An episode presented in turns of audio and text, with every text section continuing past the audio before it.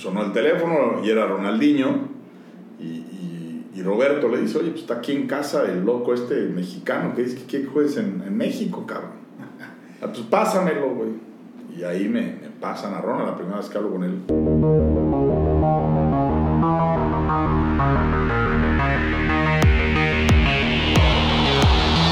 Banda de Benito Fútbol, bienvenidos sean todos ustedes. Estamos aquí otra vez en este subpodcast futbolero y el día de hoy con un invitado de honor, la neta Calaco, muchas gracias por estar acá con nosotros. Presidente en Jaguares, en Querétaro, estuviste en Atlas también y en Atlético Morelia. Un currículum el mejor que hemos tenido aquí en este Benito Fútbol. Neta, gracias. Ya puso la varita muy alta este güey. No, al contrario, ya lo habíamos, lo teníamos muy platicado, ¿no? Desde que yo los vi ahí, que empezaron a subir contenido, eh, tenía muchas ganas de venir, que mejor que platicar de fútbol con amigos, además me reciben con heladitos, con chela, en la playa. Bueno. Eh, Si me van a traer a podcast, ya igual, ya pusieron la vara muy arriba, que sean puros de estos.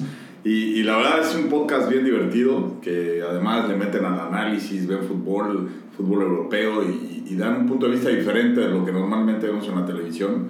Y creo que de eso se trata generar este tipo de contenidos, de no escuchar lo mismo todo el tiempo y tener un punto de vista fresco de dos chavos que les gusta el fútbol. Oye, cabrón, le, que- le quedó mejor la presentación a este güey de nosotros que la nuestra. Trabajaste en televisión, ¿verdad? Sí, sigo en televisión. Ah, Ahorita es estoy haciendo un programa en un canal que se llama High Sports, que, que pronto va a estar ya también la señal en Sky. Eh, estamos reviviendo un proyecto al que le tengo mucho cariño, eh, que se llama Super Estadio, pero ahora se llama Ah. Estadio W o algo así, le pusieron, no me acuerdo bien el nombre, donde estamos Ricardo Peláez, Cecilio Los Santos, el ruso Samu Hinley, Braulio Luna, el Kikín Fonseca, Jorge Sánchez mesa, y yo. sí. Es buena banda, nos divertimos mucho y, y me gusta mucho el tema de los medios. Yo estudié, de hecho, en la Raúl del Campo para ser eh, cronista deportivo y nunca tuve oportunidad y después el fútbol me llevó del lado directivo y cuando salgo de Querétaro, precisamente Televisa me invita a hacer televisión y ahí estuve dos, tres años y además estuve cuatro años con Raúl Orbañanos, Enrique Burak y Raúl Eduardo Orbañanos haciendo el programa también por radio, eh, que lo disfruto mucho. Entonces, ¿tu, tu mundo del fútbol empieza queriendo ser comentarista, cronista? No, la verdad es que empiezas, no. Mi mundo empieza jugando fútbol, ¿no? Yo jugué en Necaxa eh, dos o tres años. Llegué prácticamente a primer equipo. eh, entrené con primer equipo.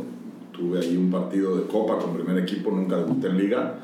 Y después, por un tema familiar, mi papá decidió que no quería que yo siguiera jugando fútbol. Previo a yo firmar mi contrato con Primera División. Y ahí me, me retiro del fútbol me, y le dejo de hablar a mi papá seis años, cabrón. Ah, o sea, O sea, fue por- tema verdadero. Sí, sí, Por sí. esa decisión. Por es, porque él no me avisó. O sea, yo me presenté a entrenar y resultó que, que pues, ya no estaba en planes. Yo me volví loco, le menté la madre a todo el mundo. Y, y mi papá cumplía años el 7 de enero y era una comida grande que hizo con sus cuates. Le miento a la madre, yo al que era presidente de- del Necaxa en ese entonces, y mi papá se para y me dice, no, pues el del pedo es conmigo, porque O sea, la culpa no fue de él. Yo, yo le pedí que ya no jugaras al fútbol. ¿Y cuánto tiempo llevabas ahí dándole en básicas? Como casi tres años. El, el tema es que yo nunca hice básicas. O sea, a mí me vieron jugando fútbol en un partido eh, y ahí me invitan a probarme. Parecido con lo de Peláez, que Sí, tuvimos sí. Una, una entrevista con él, con el hijo, Sí, sí. y nos decía que justo su, su jefe igual fue un, un tema raro, que no fue el proceso. Yo nunca cual. hice un proceso de básicas. Toda mi vida jugué fútbol a buen nivel. Eh, he compartido cancha aquí con el crack de Huicho varias veces. Pero no, yo jugué en, en la- en los equipos de las selecciones de la federación muchos años. Pero fue un partido muy cagado contra un equipo de Necaxa, precisamente. Que me acuerdo que yo llegué pedísimo. Me quité el smoking en, al lado de la cancha y la chingada. vivo. En vivo. Y, y de ahí me vieron, me invitaron. Fui 15 días a probarme. Yo ya trabajaba en un despacho de abogados y, y me acuerdo que pedí permiso en el despacho para preparar mis exámenes Ajá, Ajá. y me fui 15 días a a entrenar. jugar. Y a mi papá le dije que, o sea, nunca le dije que estaba yendo a, a, a probarme al Necaxa. Y a los 15 días, para, pues la verdad, mi sorpresa, porque nunca lo esperé, yo iba más como para ver qué pedo y qué era un entrenamiento, que, que realmente con la intención de quedarme. Y, y ahí Bocardo, que en ese entonces trabajaba en Necaxa, es el que, el que me invita y, y empecé a jugar con Truenos de Cuautitlán. Ah, en Cuautitlán. Era la segunda, sí, cuando Necaxa todavía estaba en Cuautitlán Izcalli. ¿De qué jugabas? De arquero. Arquero. Ok, ok, ok. Igual. Sí, Dos sí. arqueros acá y un defensa Dos, central. dos, dos arqueros. Este, oye, güey, y entonces, eh, o sea, tu jefe, vamos, pues toma esa decisión. ¿Tú cuántos años tenías? 19. 19 años.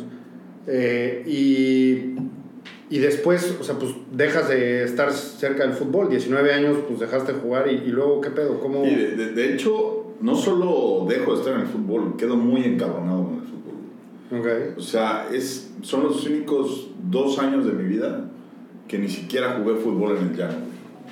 No mames. o Porque empecé a ir a jugar fútbol después de lo de Necaxa y me di cuenta que iba a sacar mi frustración de lo que me había hecho mi papá, güey. Entonces iba y armaba la campal, güey, o me peleaba con el árbitro, le mentaba la madre a, a mis compañeros. O sea, era un cagadero y, y- y, pues, le puse freno porque dije, pues no, güey, ni lo estoy disfrutando y estoy siendo un dolor de huevos para mis compañeros, para el rival, para el árbitro, para todo el mundo, güey. Y paré como año y El medio. dos jugador años. problema. Sí, El sí, era un, era un dolor de huevos. Sí, sí, sí. Paré de jugar y, y me dediqué, yo, yo en ese entonces ya estudiaba Derecho en la Ibero, mientras estaba en Ecaxa, combinaba las dos.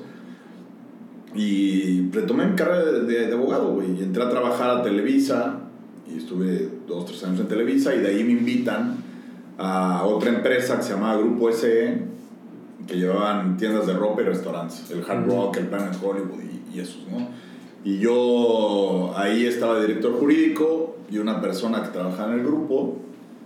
eh, ah, no, previo a eso, el dueño, el accionista principal de esa empresa, resultó que era dueño del Everton de la Premier League. Ah, Y en uno de sus viajes a México, este cuate pues, le dicen, no, pues aquí lo único que le entiende de fútbol es el abogado, güey. Ah, pues que se siente el abogado conmigo. Y me empezó a platicar del Everton, la chingada. Y ahí me dijo, oye, güey, eh, me hace sentido que si tengo eh, eh, negocios en México y un equipo en Inglaterra, llevar a jugar a un mexicano para allá, güey. Ok.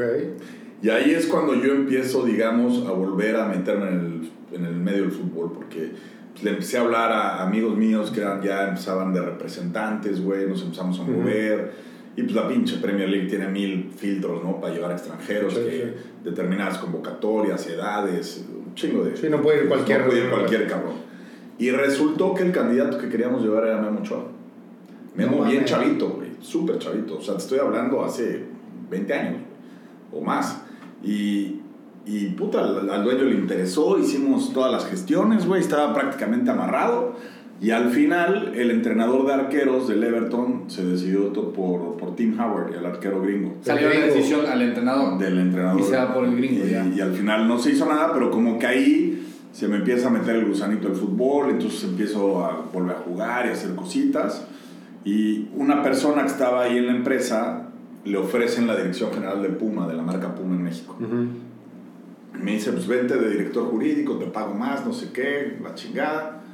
Y, y ahí a mí se me prende el foco y le digo, ok, pero con una condición, güey, que me dejes llevar el área de fútbol de la marca.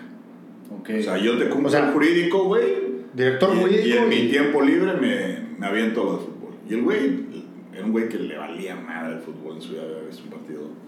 Entonces me dijo, pues el fútbol en la marca no existe, güey, pues tú haz lo que quieras, mientras me saques los contratos, güey, date. ¿Y qué, qué era la parte de fútbol de ese No había para. Puma? No Era había nada. los tacos que venían, ¿no? No, ni siquiera, güey, no había nada, formalmente no había nada.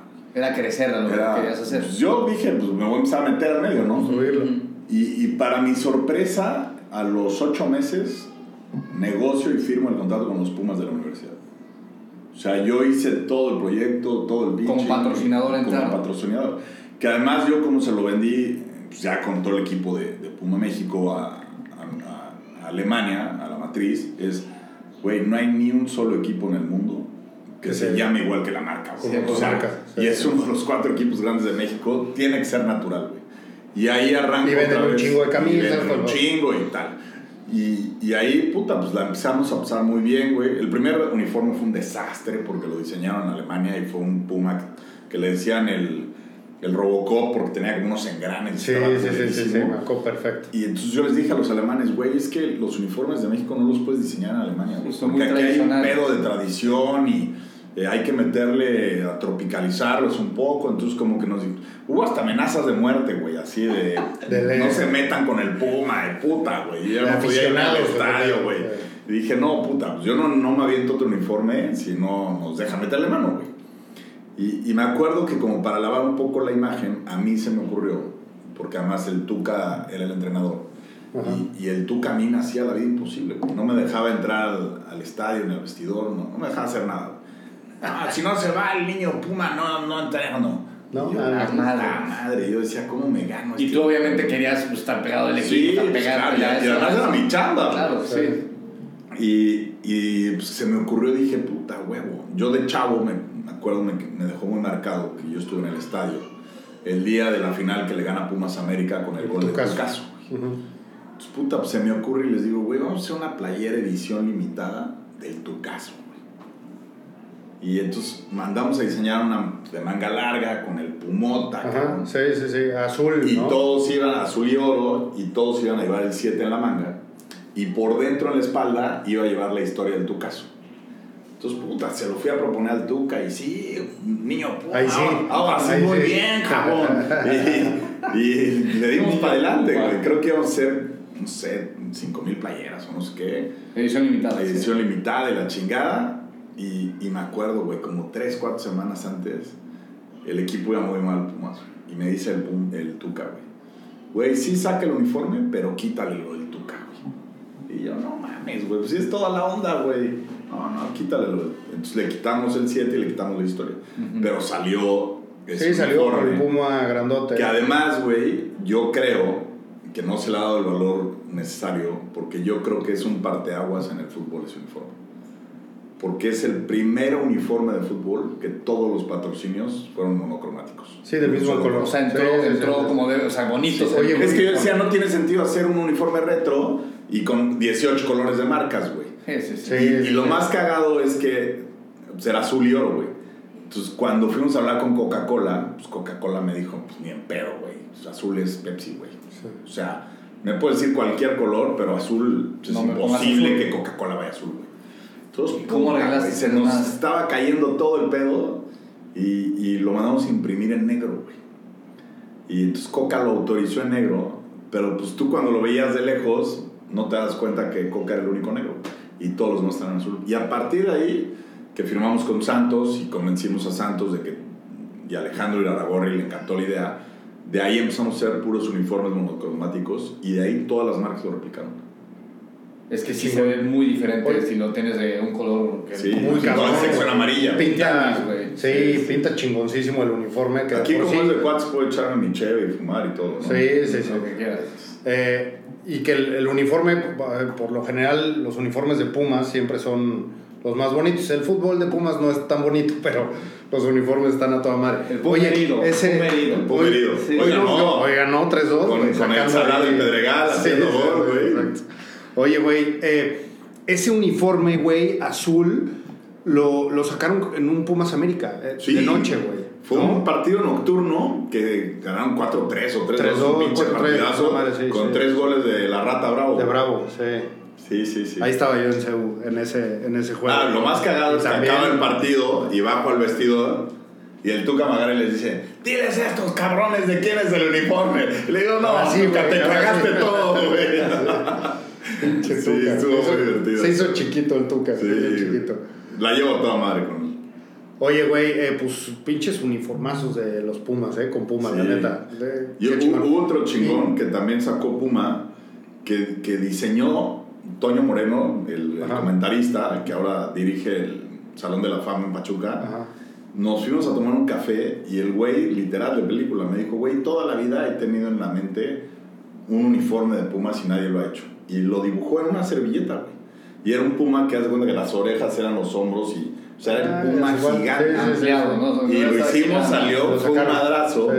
Y la verdad es que nunca se le ha reconocido a Toño que él fue el que lo diseñó en una servilleta en un Vips. O sea, él te pasó el diseño y tú lo pasaste Ahí, a, la, a la oficina. Lo dibujó conmigo en un. Vips, güey. Y yo lo llevé, me encantó y dije, güey, está chingona esta idea. Y se hizo y fue un madrazo. sí. Qué cagado ese güey, es super Puma. Sí, súper Puma, el buen Toño. Y el salto de Puma ya a, a equipos. Pame, pame, ¿Qué ¿cómo, cómo, ¿cómo, este, ¿cómo haces una negociación de una marca con un equipo? O sea, ¿cuánta lana hay ahí, güey? Digo, en ese entonces, ahorita pues hay un... Mira, va- varía un chingo, es la realidad. O- Ahora sí que depende el sapo, es la, pre- la pedrada, güey. Si no O sea, Pumas, si eres Veracruz, si eres... Sí. Y también depende mucho de qué está buscando la marca, güey. Eh, En ese momento, pues Puma no tenía ningún equipo mexicano. Eh, eh, era un ganar-ganar para los dos, ¿no? Claro. Y, y normalmente tienen que ser contratos a, a mediano o largo plazo. O sea, es muy difícil que, que agarres un deal de esos por menos de 5 o 7 años. Ok. Ah, huevo. Porque además las marcas como Nike, Adidas y Puma, tú tienes que aprobar el diseño pues, como año y medio, dos años antes de que salga. Entonces es un pedo con los patrocinadores, güey, porque todos tienen que estar en línea de ser multianual, güey. Tú no le puedes Ah, claro, decir a. Puma o a Nike tres meses antes de que salga el uniforme, ah, puta, se me bajó este güey y hay que meter a este otro. Tienes No, que coordinar al... Ya está producido No, un año, Sí, cabrón. yo- ya O sea, lo hice, güey. Sorry, güey. Es, es, es un pedo, güey. Entonces, eh, pero sí, puta, no sé, de equipos importantes puedes pagar 7, 8 millones de dólares en un contrato.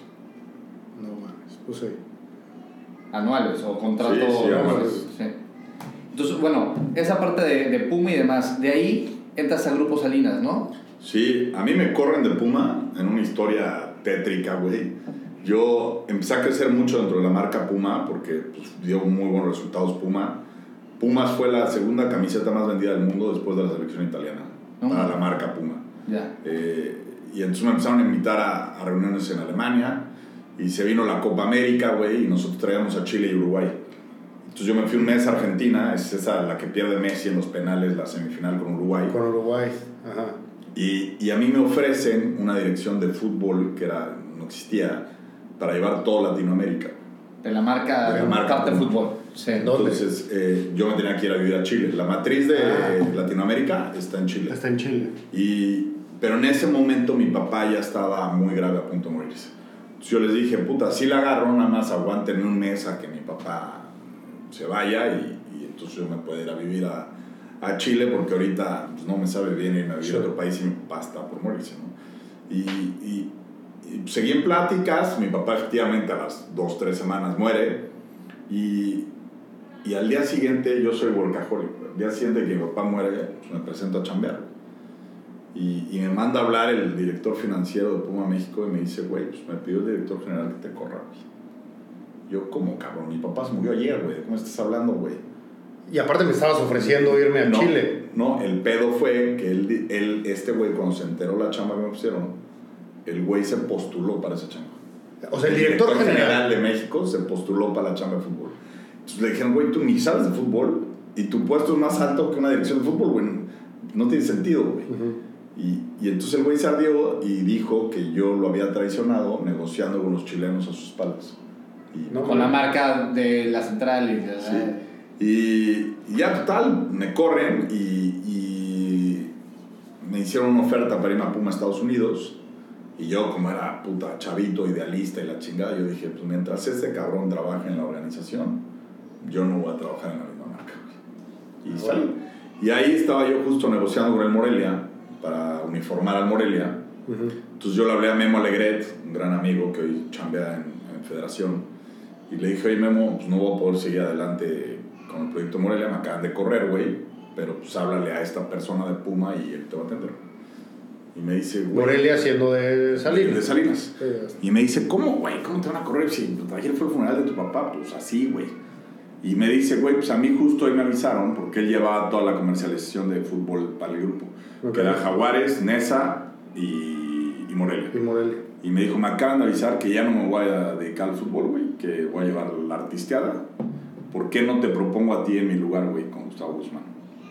Ok. Y le dije, güey, pues sí me harías un paro, me acabo de quedar sin chamba, güey. ¿Y esta relación con este güey la tuviste por Puma o ya de antes tenías.? No, no, por Puma. Yo lo conocí negociando con- Morelia Grupo Salinas. O sea, al final de cuentas fue un vínculo importante para ti, este una marca que trabajaba con equipos de Sí, fútbol y de ahí diste ese salto Y, con esta y oportunidad que ahí. Gustavo, literal, me marca y me dice, vente para mi oficina. O Gustavo Guzmán era el presidente de. El Atlas, del No, en ese entonces de Morelia. Pues fue de, de- no, en ese entonces era de Jaguares y. Álvaro era de Morelia. Ah, Pero digamos que la cabeza del fútbol de Grupo Salinas era Gustavo. era Gustavo. Sí. sí. Eh, entonces él me acuerdo perfecto, güey, que me habla y me dice, vente para mi oficina. Yo le pedí a un cuate que me llevara un traje afuera de Grupo Salinas porque iba en jeans, estaba en una comida con mis cuates, güey. Llegué, me presenté, le conté mi historia y me dijo, esto era octubre, güey. Me dijo, estás contratado, güey, preséntate el 5 de enero. Y, y yo me acuerdo que ese año nuevo me la pasé cagado porque decía, pues este güey ya me dijo que me presente, pero no tengo ni contrato, no me dijo cuánto voy a ganar. Además me ofreció una dirección comercial, yo era exjugador y abogado. Yo le dije, güey, en mi vida vendido ni un pinche lápiz, no sé ¿Qué fue tanto pasa eso en el fútbol? Justo lo estás diciendo porque a mí me pasó algo parecido, de que, güey, entras en esta fecha, al final no se me dio, pero así como que hablado y cambié planes de vida para eso y luego no pasó. Sí, mucho. Pero, güey, como dices, o Pasa sea, un chingo. dos, dos meses estás esperando y de repente a ti se te dio evidentemente. ¿Es, ¿Pasa muy seguido o es muy informal? ¿Qué tan qué a mí me ha pasa? pasado varias veces. Que de palabra O sea, O sea, y que cierras de palabra. Yo he estado en equipos donde cierro de palabra ser presidente.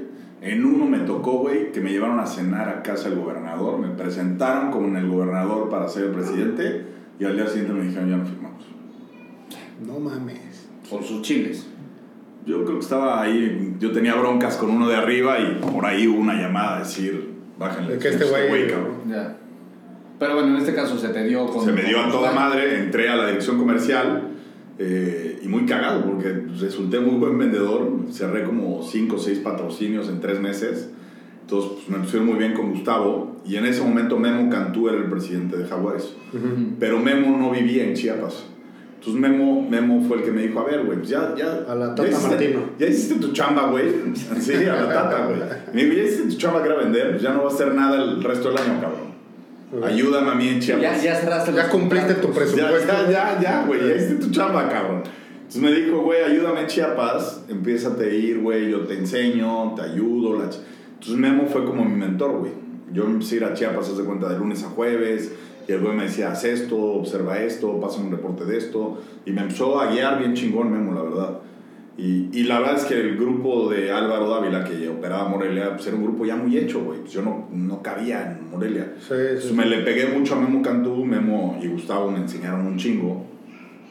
Y iba Porque con. Morelia tenían ya un chingo de tiempo chingo y Jaguares era relativamente nuevo, Nuevo. por ahí. Entonces me empieza a ir bien ahí, güey, con Memo, empecé a viajar un chingo, empecé a viajar con el equipo. Fue cuando eh, Jaguares va a la Libertadores, güey, era un buen momento del equipo.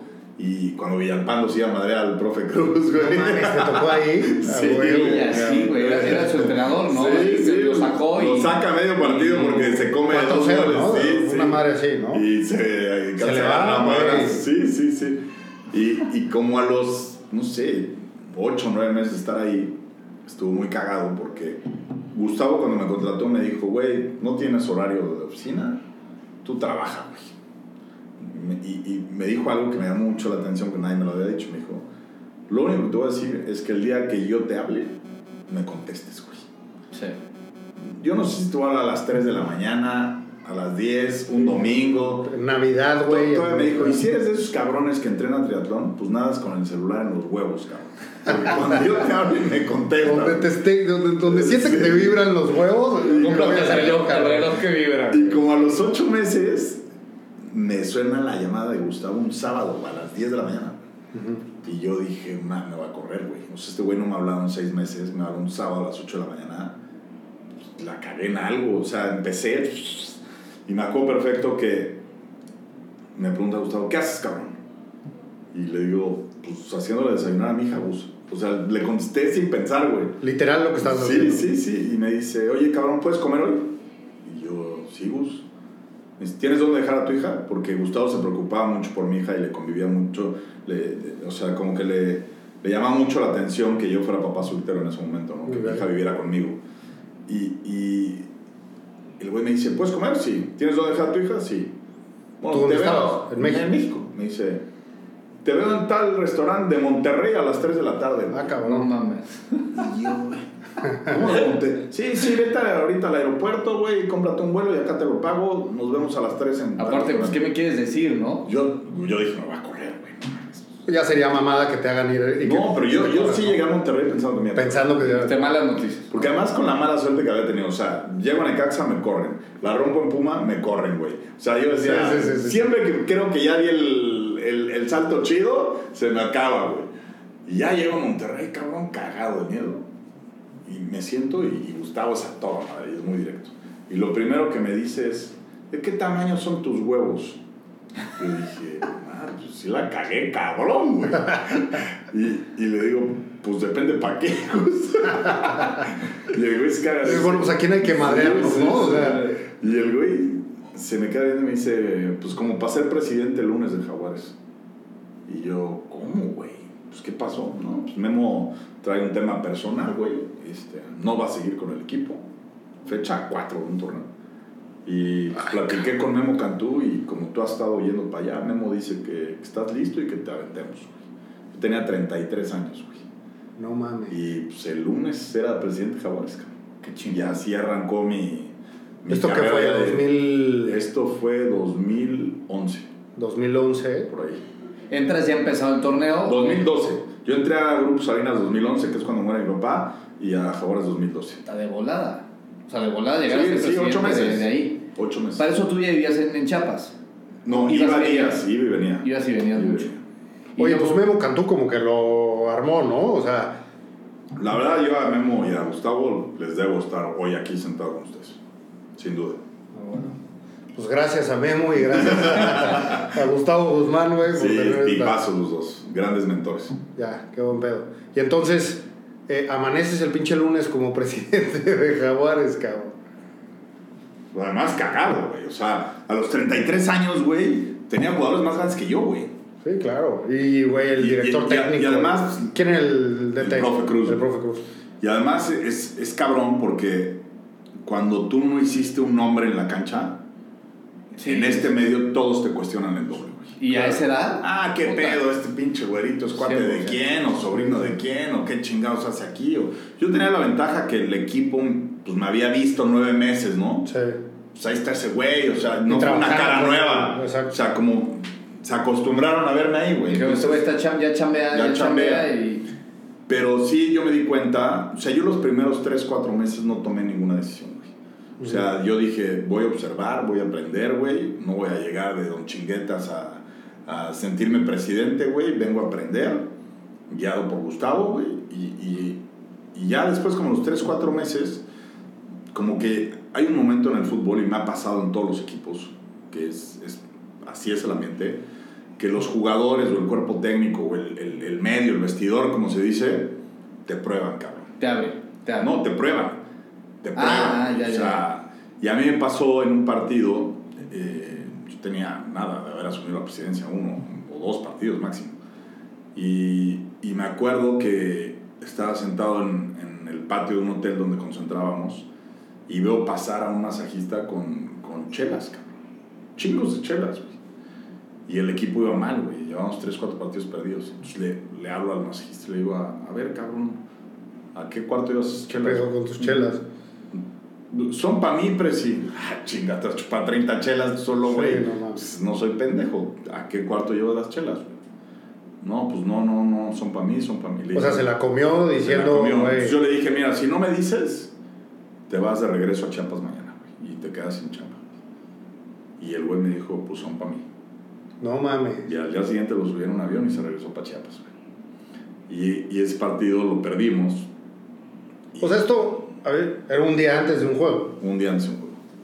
Ay, no Sí, más, está- para- estaba concentrado el equipo. Para terminar el, miedo. Ajá. Y, y cuando regresamos a Chiapas, cito a todo el equipo en el vestidor sin cuerpo técnico. Y, dije, pues aquí me tengo que amachinar, güey, o me la van a hacer siempre, güey.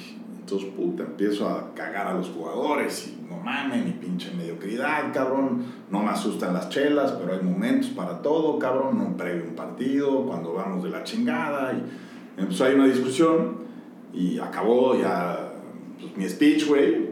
Y dos jugadores. Sin el profe, Sin el profe, y sin su gente. Mano a mano con jugadores. Y, y me acuerdo, güey, que dos jugadores de los pesados levantan la mano. Y me dicen, pues todo bien, cabrón, pero lo que le hiciste al masajista es una injusticia y queremos que lo regreses. Y le digo, ah, ok, tienen razón. Que venga el profe Cruz. Viene el profe Cruz con su cuerpo técnico y le digo, profe, a partir de hoy, esos jugadores están dados de baja al plantel. No mames. No cuentes con ellos. No mames. Dos titulares, güey. Y puta, todo el mundo se quedó de este güey está loco. Y les dije, mira, cabrón, si ustedes dos van a solapar ese tipo de mediocridades, porque es una mediocridad lo que hicieron, no me sirve en el equipo. No, y aparte, evidentemente, tú no, no te chingaste al masajista por él, sino Claro, a alguien claro. estaba encubriendo. Y Yo, yo, te- yo siempre tuve en mente regresar al masajista. Sí, el pedo Pero no para hacer el pedo que, que lo sintiera y moviera al vestidor, pues tenía que dar un escarmiento. Y los No, claro, o sea, perfectamente sabías que el masajista. Sí, no era Ay, culpable. pero Claro. sí. Y al final pues, lo separamos como 3, 4 semanas, güey. Ya después lo regresamos al plantel, pero... Y ahí fue el momento en que yo sentí que el grupo me respetó. Oye, ¿y ¿tú crees que se armó eso para probarte tal cual? No, o, sea, no es que lo armen consciente, Pero pero, el vestidor siempre te, va, siempre te va queriendo ganando terreno, terreno, terreno, a ver hasta dónde topas. Ya. Y a ver si tú eres autoritario o no, sí. O sea, el tema de las chelas, definitivamente no, pero, pero que se paren dos cabrones de los pesados a decirte qué chingón, pero ahora Sí, regresas como este güey". a ver si se caga. Compadres, pues ustedes no mandan aquí, cabrón, Así es, ¿no? tal cual. Y esas mis cosas no las voy a aceptar. Así. Y tipo ahí, porque son, o sea, tú como presidente llegas nuevo, joven, puta experiencia la que tenías, pero pues no era así como que muchísima. Tienes que rendir cuentas, o no rendir cuentas, pero ponerte tu, tu lugar con jugadores, con cuerpo técnico, porque bien dijiste, ahorita fue nada más, ahí con el profe tuviste que saber lidiar de, güey, voy a hablar con tus jugadores, contigo no, sin romper tu Sí. relación con él, con dueños, con patrocinadores. ¿Qué fue lo más difícil de todo ese proceso, güey? Hay una frase que yo le escuché una vez a, a Decio de María, que se me hace la frase perfecta para describir qué es un presidente o un director deportivo. Se la presentaron en, en una charla que dio en el ITAM y, y un estudiante le hizo la misma pregunta que tú hiciste ahorita. Y Decio dijo, el buen, el, el- el buen director deportivo, o el buen presidente o el buen directivo debe de ser un administrador de pasiones. Me dijo, porque debes de, de lidiar con el ego de los jugadores, que es grande, con el ego Es del cabrón. dueño, que es muy grande, con el ego de la afición, De la afición. con el ego de los medios de comunicación, güey, con el ego de tu cuerpo técnico, con el ego del staff, y tienes que hacer que todo sea armónico, cuando yo Y el- y el tuyo a también, ¿no? dije, el- esa es la descripción perfecta de la chamba, güey. Puedes no ser un experto en fútbol, pero esa parte de liderazgo, de, de- de saber darle mano derecha a todos los egos de los diferentes actores, eso lo tienes que tener. Oye, güey, y en ese equipo de Jaguares, eh, o sea, aquí, ¿quién tenías en ese entonces? No, ¿Qué era jugadores? un pinche equipazo, güey. El Japo Rodríguez, eh, Jackson Martínez, güey. eh, Miguel Ah, que me decías Martínez, que no mames, Jackson George Martínez, güey. Corral. De ahí se va directo, no, de ahí se fue a la América, ¿no? Y de ahí No, se, no, se yo- fue a Europa. no, no, Jackson se va Martínez. al Porto. Al Por- ¿De ahí De directo? Jaguares a Porto. Ya. En su momento fue que esa operación la hizo Memo, no yo. Eh, todavía le tocó a Memo. Es, esa yo creo que fue en su momento la operación más importante del fútbol mexicano en cuanto a lana. Ya. En, en ese, En ese momento, sí. Eh, y era un equipazo, la verdad. ¿Y Jackson había llegado a Jaguares? sí. Sí, Es que, güey, tenían la- buen- la buen verdad- ojo, ¿no? la verdad, Cabañas Jaguares, también llegó a- Cabañas. Cabañas, sí. No, la verdad, Jaguares. Jaguares tenía muy buenas visorías, güey. Siempre llegaron jugadores bien importantes. Bien, bien importantes. ¿Y la afición cómo estabas de, de gente en el estadio? Increíble. Era una, hicimos un proyecto súper chingón con Rogelio Roa, que era el de marketing, porque la afición como que no conectaba con el equipo porque decían, no, es que el equipo es de Tuxtla, no de Chiapas. Ajá. Y nos empezamos a ir a la selva, a La Candona, güey, a Toniná, a San Juan Chamula, y llevábamos jugadores, güey, y hacíamos activaciones en todos los pueblos.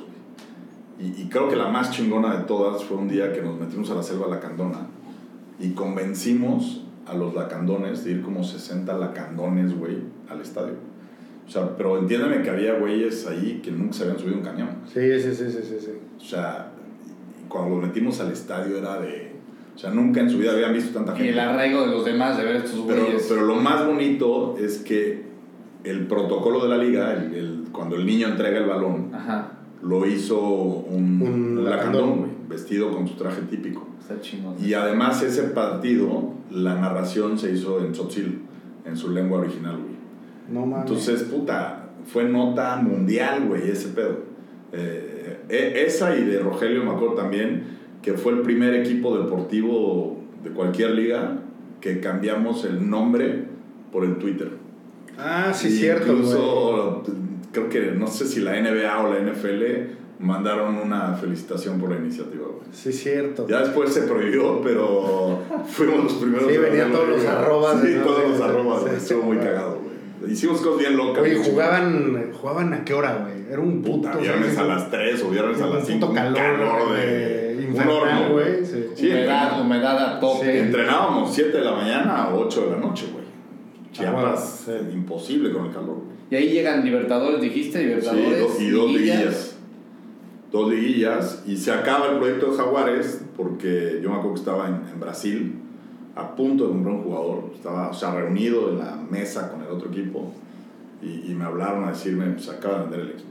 Ya no tienes equipo, ya no tienes chamba, agarra el primer vuelo y retacha. O sea, tú estabas viendo refuerzos y te hablaron y te dijeron, ya se vendió esta madre. acabó, no tienes chamba, güey. Es que, güey, bendito fútbol mexicano es fue, fue, Güey, se nos olvidó esa parte del presidente. ¿Qué pedo con, con los refuerzos, representantes? Esa es la parte más Eh, eh, bonita. Esa parte, ¿qué, qué rollo? esa es la más esa es la que yo más disfruto, es la más divertida. De ir a buscar De ir a talento, buscar ir a talento, negociar. las negociaciones, el mano a mano, el decidir con tu equipo de trabajo, puta, de esta lista, cuál le vamos a dar prioridad, eh, los tiros con tu entrenador de yo no quiero a este, pero tú crees que es mejor para el equipo. O sea, la parte deportiva, tal cual. Sí, la parte deportiva de fichajes y todo eso. Eso lo disfruto un chingo, la. ¿Qué, qué, ¿A qué le echas el ojo en, en los equipos? O sea, ¿cómo- ¿cómo te basas para decir, güey, Depende de muchas cosas, güey. O sea, yo... Depende mucho de qué equipo, ¿no? Siempre digo, no puedes presentar el mismo proyecto en América que en Jaguares, güey. sí, presupuesto? o ¿no? Chivas que Querétaro, Sí, ¿no? no. O sea, yo creo que tienes que entender bien, uno, qué es lo que quiere el dueño del equipo.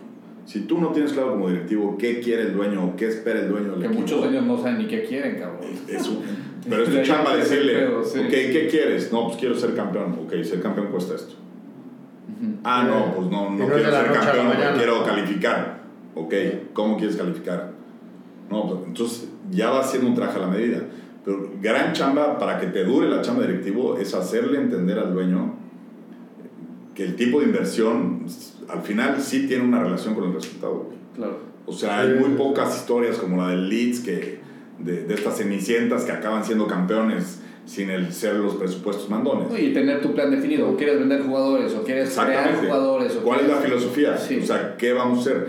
Y ya teniendo eso claro, pues entonces ya es un diseño, ¿no? Y, y tienes que tener comunicación con el cuerpo técnico de a ver qué posiciones son las que ves más flacas. O, o a lo mejor tú ya sabes, puta, el siguiente torneo voy a vender al 9, pues hay que traer un 9.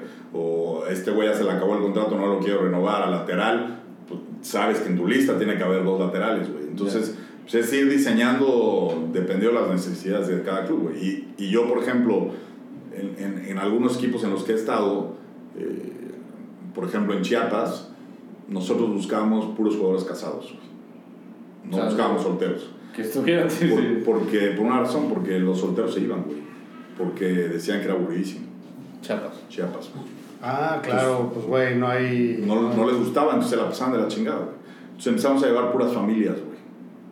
Y, y lo que hicimos fue que tuvimos una, una iniciativa, contratamos a dos señoras.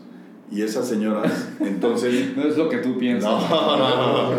Esas señoras Déjalo acabar de... le hacían actividades dos veces a la semana a las esposas, güey.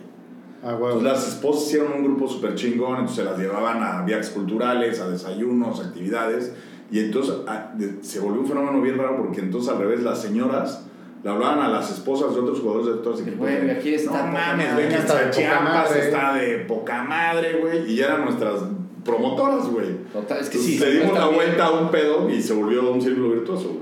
Oye, ¿cuánto tiempo estuviste en Jaguares, güey? Casi tres años. Casi tres años. Y te tocó, o sea, cambio de entrenador, porque tú llegaste y estaba el profe. Siempre, profe. Siempre estuvo el profe. Es el que más me ha durado. Ya.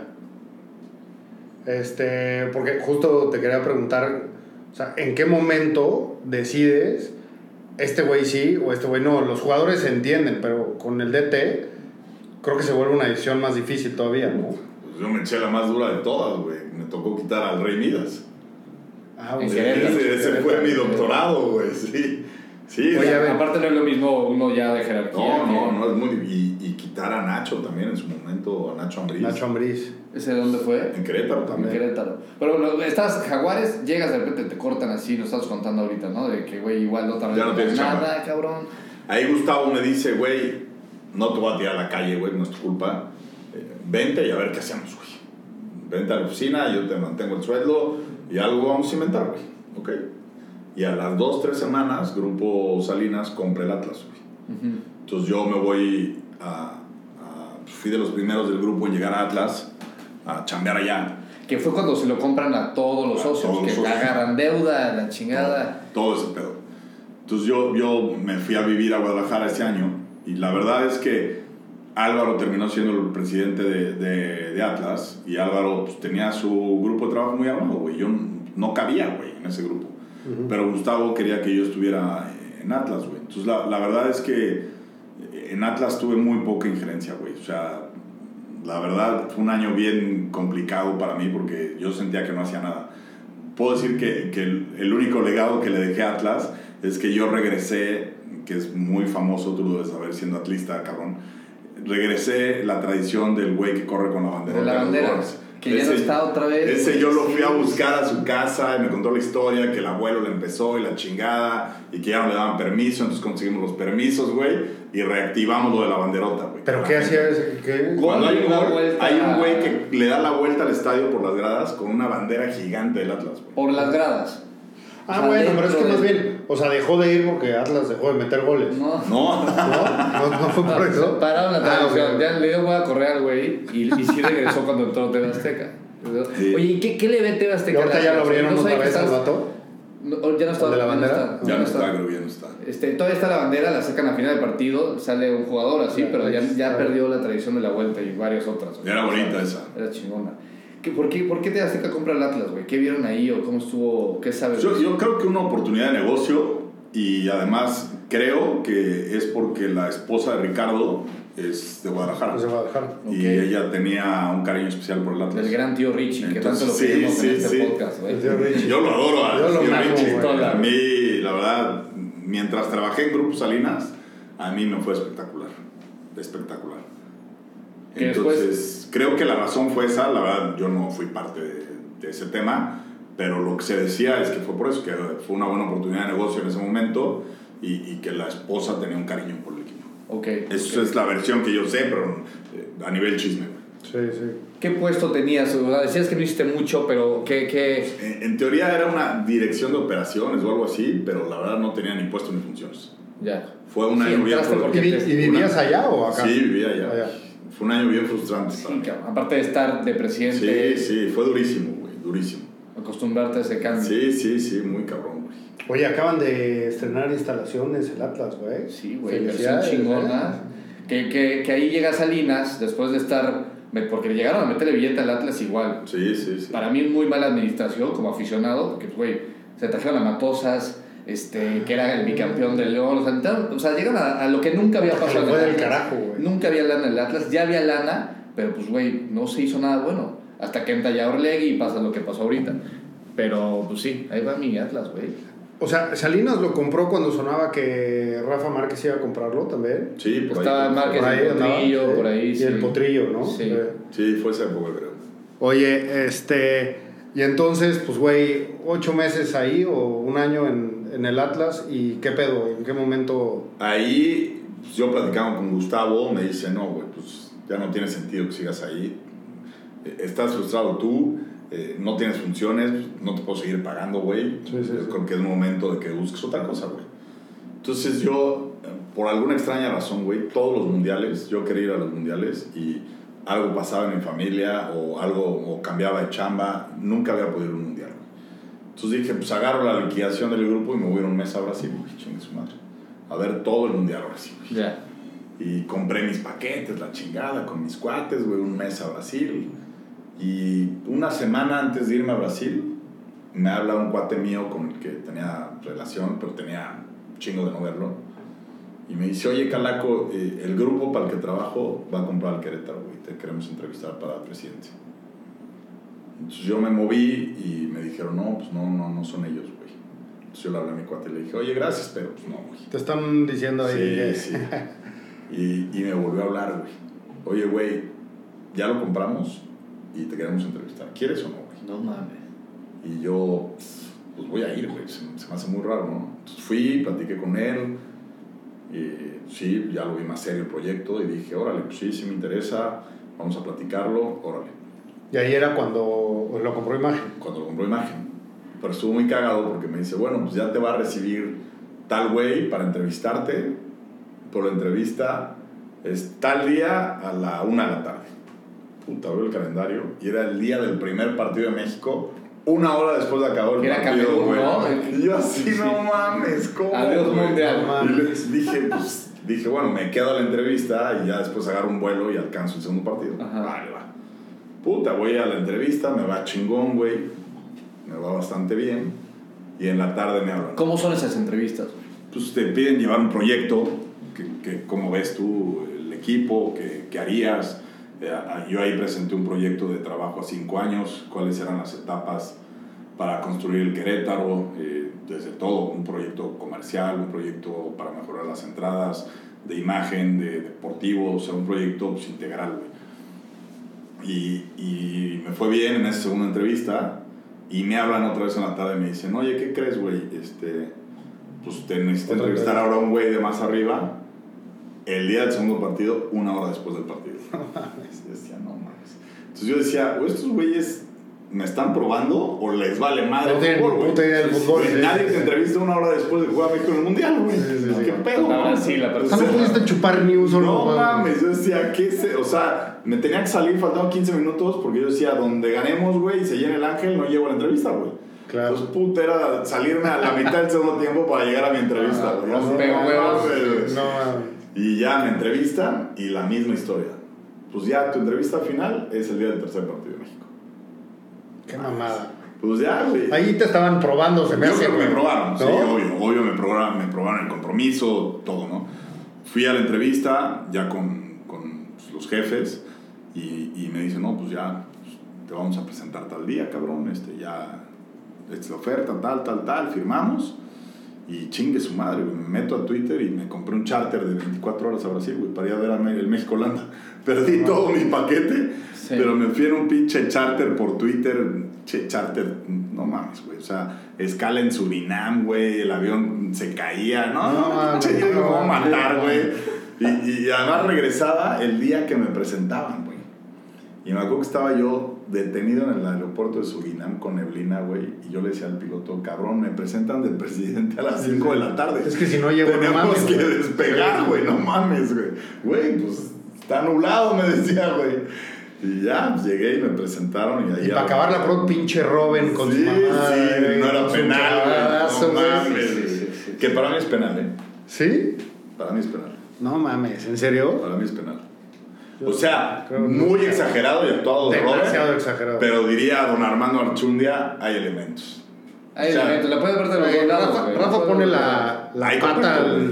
Rafa no tiene que ir para Bueno, mí a esa, hacer ese contacto. esa, esa jugada, ponle que sí, esa jugada la debió de haber terminado Diego Reyes antes de entrar al. Eso sí, sin duda. Pinche güey sin colmillo, pero bueno, esa es Sin otra. duda, sin esa es duda. otra plática. Ese es y otro con tequila para con que. tequila. Ese, ese es trauma, mundialista. Sí, sí, sí. Sí, y ahí arranqué la que yo creo que fue pues, la etapa hasta hoy más bonita laboralmente de mi vida, güey, Querétaro. Entras a Querétaro, te presentan. Ahora, ahora, justo ahorita que estás diciendo, güey, ¿a qué crees que se debe? Porque te pasó saliendo de, o sea, de Puma a entrar al Grupo Salinas. Lo de Salinas, digo, muchos dirán que es suerte. Son oportunidades que sabes aprovechar. Te habla este güey, ahorita dices que lo conocías. ¿A qué se debe estas oportunidades que te ha dado la vida? O sea, Yo creo que sin, sin duda mucho suerte, güey. Mucho suerte. Yo, yo siempre, yo doy cursos en línea de dirección deportiva y, y hay un chingo de chavos que, que se inscriben y se capacitan y la chingada. Y siempre, o sea, yo arranco el curso, la, la, la, la primer frase que digo es, busquen otra chamba, güey. O sea, este es el trabajo más ingrato del planeta, güey. Eh, porque muchas veces puedes ser muy capaz y si la pelota no entra, pues te echan, güey. Vas para afuera. Aunque tu trabajo esté bien hecho, güey, pues vives del resultado al final, ¿no? Eh, pues yo creo que una es golpe de suerte y dos, yo creo que a los que realmente la, persegui- la perseguimos, que realmente sabes que quieres estar en fútbol y te preparas para estar y, y- y te documentas y haces tu chamba y le metes cabeza y pasión y la chingada, el tren siempre pasa una vez, güey. O sea, sí va a pasar. El pedo es que te quieras subir, güey. Te, te quería preguntar, o sea, a ver, llegas a Querétaro, güey, pero te topas con, con Olegario Vázquez Raña, ¿no? Sí. Que había estado en el deporte y la chingada y demás, pero de fútbol, pues, Sí, ellos, ellos eran nuevos. que yo de rugby. Sí, sí, ellos eran nuevos, digamos, en el fútbol porque coincide con, con la apertura de, de Imagen TV. Claro. Entonces e- ellos vieron una oportunidad en el fútbol para contenido de la televisión. Es lo que yo entiendo, ¿no? Sin que me lo hayan dicho abiertamente. Entiendo que ese fue uno de los motivos principales para, para llegar a Querétaro. Y, y pues yo lo que hice fue, dentro de las entrevistas, proponer un plan a cinco años de crecimiento deportivo, comercial, eh, de todo, ¿no? De instalaciones y, y de muchas cosas. Y, y, y Olegario pues, tenía muy presente de que él quería dar un mensaje de que, de que iba en serio, ¿no? De que son una empresa importante y que si llegaban al fútbol no era solo por contenido, sino iban, iban con un proyecto en serio, ¿no? Entonces platicando ahí con la gente que, que de, de imagen con la que yo manejaba el equipo, porque yo no, no tenía relación tan directa con, con Olegario, eh, pues dentro de, de, de esta necesidad de Olegario de dar un golpe de autoridad, pues se vino la idea de traer un jugador franquicia. Un jugador importante que, que hiciera ruido, que fuera acorde con los planes, pero que sí aportara en lo deportivo también, ¿no? Y había ahí una lista de varios jugadores. eh, ¿Qué, qué lista? ¿Qué lista? ¿Qué Importantes. jugadores tenías ahí en la lista?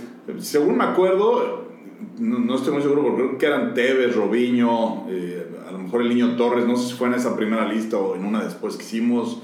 Eh, o sea, eran jugadores de, de nombre, güey, que habían ganado cosas importantes, ¿no? Y, y no estaba Ronaldinho en esa, en esa famosa lista. Eh, pero ahí justo cuando estábamos, porque además ya teníamos el tiempo encima del cierre de, de registros, yo entré a Querétaro, faltaban dos semanas para que arrancar el torneo, güey. Eh, y, y ahí sale una nota mundial, Ronaldinho había ganado la, la Libertadores en Brasil, con el gremio me parece, y él sale que no va a seguir en el gremio por una discusión con el presidente del gremio, por las celebraciones después del título y demás, se separaba del gremio y no quería hacer nada. Entonces dijimos, pues es un long shot, güey, pero pues vamos por ese güey, ¿no? No perdemos nada. Es, pues esa sería home run, güey. Y total, nos empezamos a mover y a través de un representante amigo mío en Brasil, me dice, pues yo, yo te siento ahí con, con el hermano, que es, que es el que decide, pero pues no mames, güey, eres presidente del Querétaro, güey, ni siquiera de Tigres o de Sí, sí, América sí. o... Pues, pues tú véndale ahí la historia y a ver qué sale, güey. Y total, viajo a Porto Alegre a ver al hermano, agarramos un- una borrachera de campeonato en un restaurante de carnes a- ahí en Brasil eh, y no hablamos nada de fútbol, güey. Y ahí eh, me dice, bueno, pues vente mañana a la casa, güey, para pues, ya hablar de lo que quieres hablar. Ahí te espero en la casa. Pues ya llegué a su casa, había una reunión familiar ahí y sonó el teléfono y era Ronaldinho. Y, y- y Roberto le dice, oye, pues está aquí en casa el loco este mexicano que dice que quiere juegues en, en México, cabrón. Ah, pues pásamelo, güey. Y ahí me, me pasan a Ronald la primera vez que hablo con él. Y pues, la verdad, yo antes que nada, pues sigo siendo aficionado, güey. Para mí, Rona era idolazazazazo. Pero cabrón, sí, Y, sí, sí. y puta, pues me temblaba todo, güey. ¿no? Y este es hermano representante, o sea, es el que le ve todo el tema a este güey. Él es el que ha tomado todas las decisiones. toda la carrera. ¿Es más grande o más chico que más grande. De hecho, casi nadie lo sabe que fue uno de los puntos claves en la negociación. Su hermano jugó en México, Ok. para Tecos. Este, este, Roberto. Roberto. Entonces, Roberto conocía el potencial de la Liga Mexicana porque él jugó en México. Ya había estado acá. Entonces fue, fue un punto No mames, no clave, eso, que casi nadie lo sabe, güey. Jugó para Tecos, Roberto Asís Moreira. En sus highlights está un golazo al América. ¿Sí? Golazo, golazo. Y, y bueno, pues, al final eh, salgo con Ronaldinho y me dice, oiga, Presi, pues primero que nada agradecerle que esté en casa. Nunca un directivo había venido a casa, eh, lo cual lo agradezco.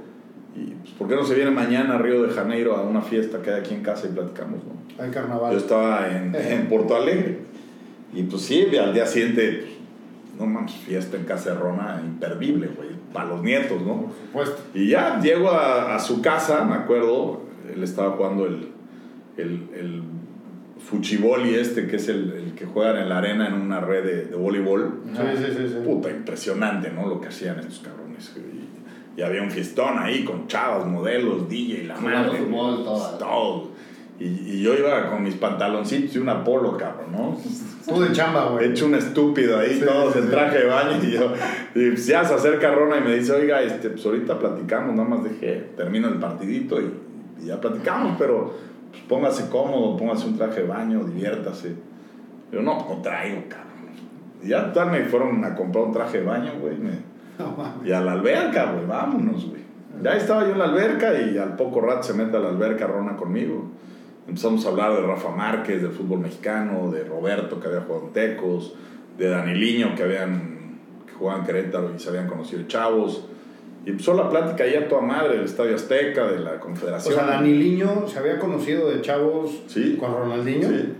Habían coincidido en fuerzas básicas o Ah, no mames. algo. eh, y, y son muy amigos hasta la fecha.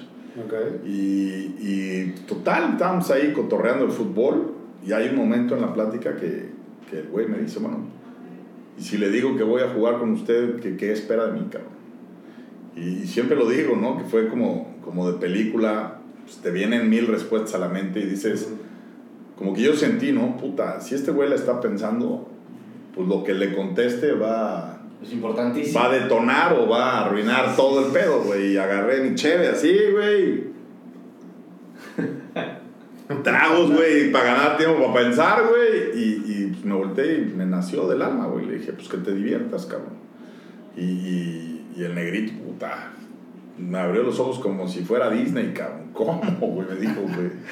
Y, le dije, pues sí, güey, yo la verdad lo que admiro de ti es que pues, te diviertes, güey. O sea, Sí, es lo que has contagiado siempre, güey. Eres la diversión del fútbol. Como aficionado, es lo que yo más valoraba, güey. Le dije, pues ve y diviértete, cabrón. Y, y él, dentro de la plática que habíamos tenido, me había confesado que le quedaban dos, tres años de carrera, que, que ya le costaba mucho. O sea, él, él podría seguir jugando fútbol toda su vida, pero a él ya la rutina de un jugador profesional del diario ya, ya le daba un poco de hueva, ¿no? Sí. Este, pero sí tenía ganas, se había quedado enganchado con la Libertadores y tenía ganas de competir y de ganar y la chingada. Todavía podía dar. Todavía Sí. podía dar.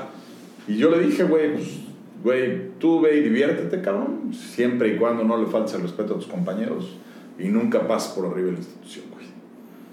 Y, y el güey así se volteó y le dijo a Roberto, hermano, nos vamos para México, güey.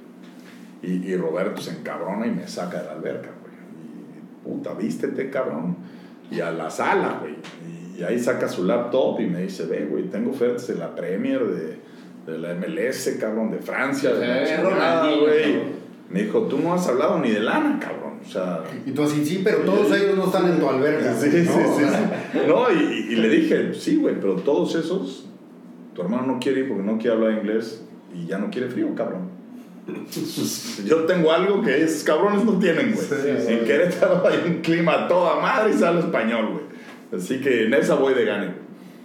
Y como traemos la presión del cierre de registro, dije, y la mala noticia es que pues, tenemos que volar a México mañana, güey, si la vamos a hacer, güey, porque hay que ir a hablar con el dueño y con los ejecutivos y que ya te pongan una oferta en firme en la mesa, güey. Le dije, yo creo que podemos cerrar entre esto y esto, cabrón. Pero pues mi gestión da para darte entre esto y Esto.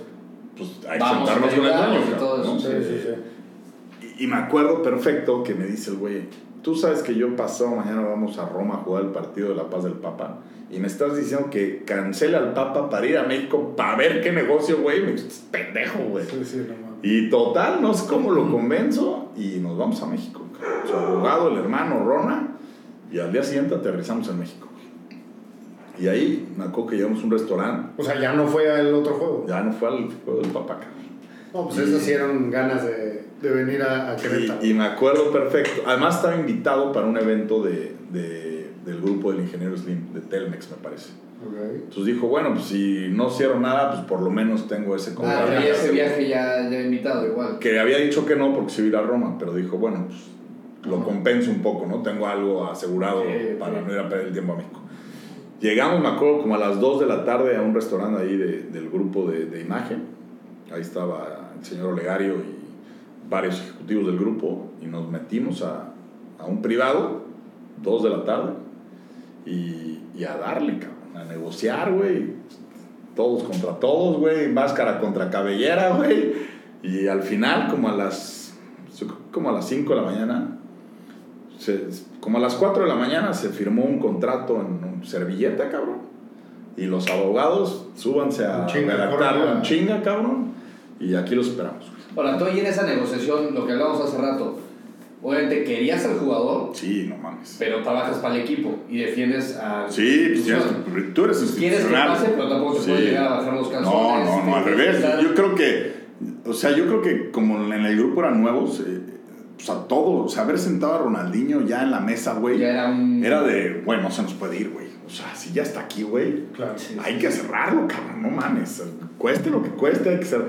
Pero verdad, la, la negociación fue muy buena.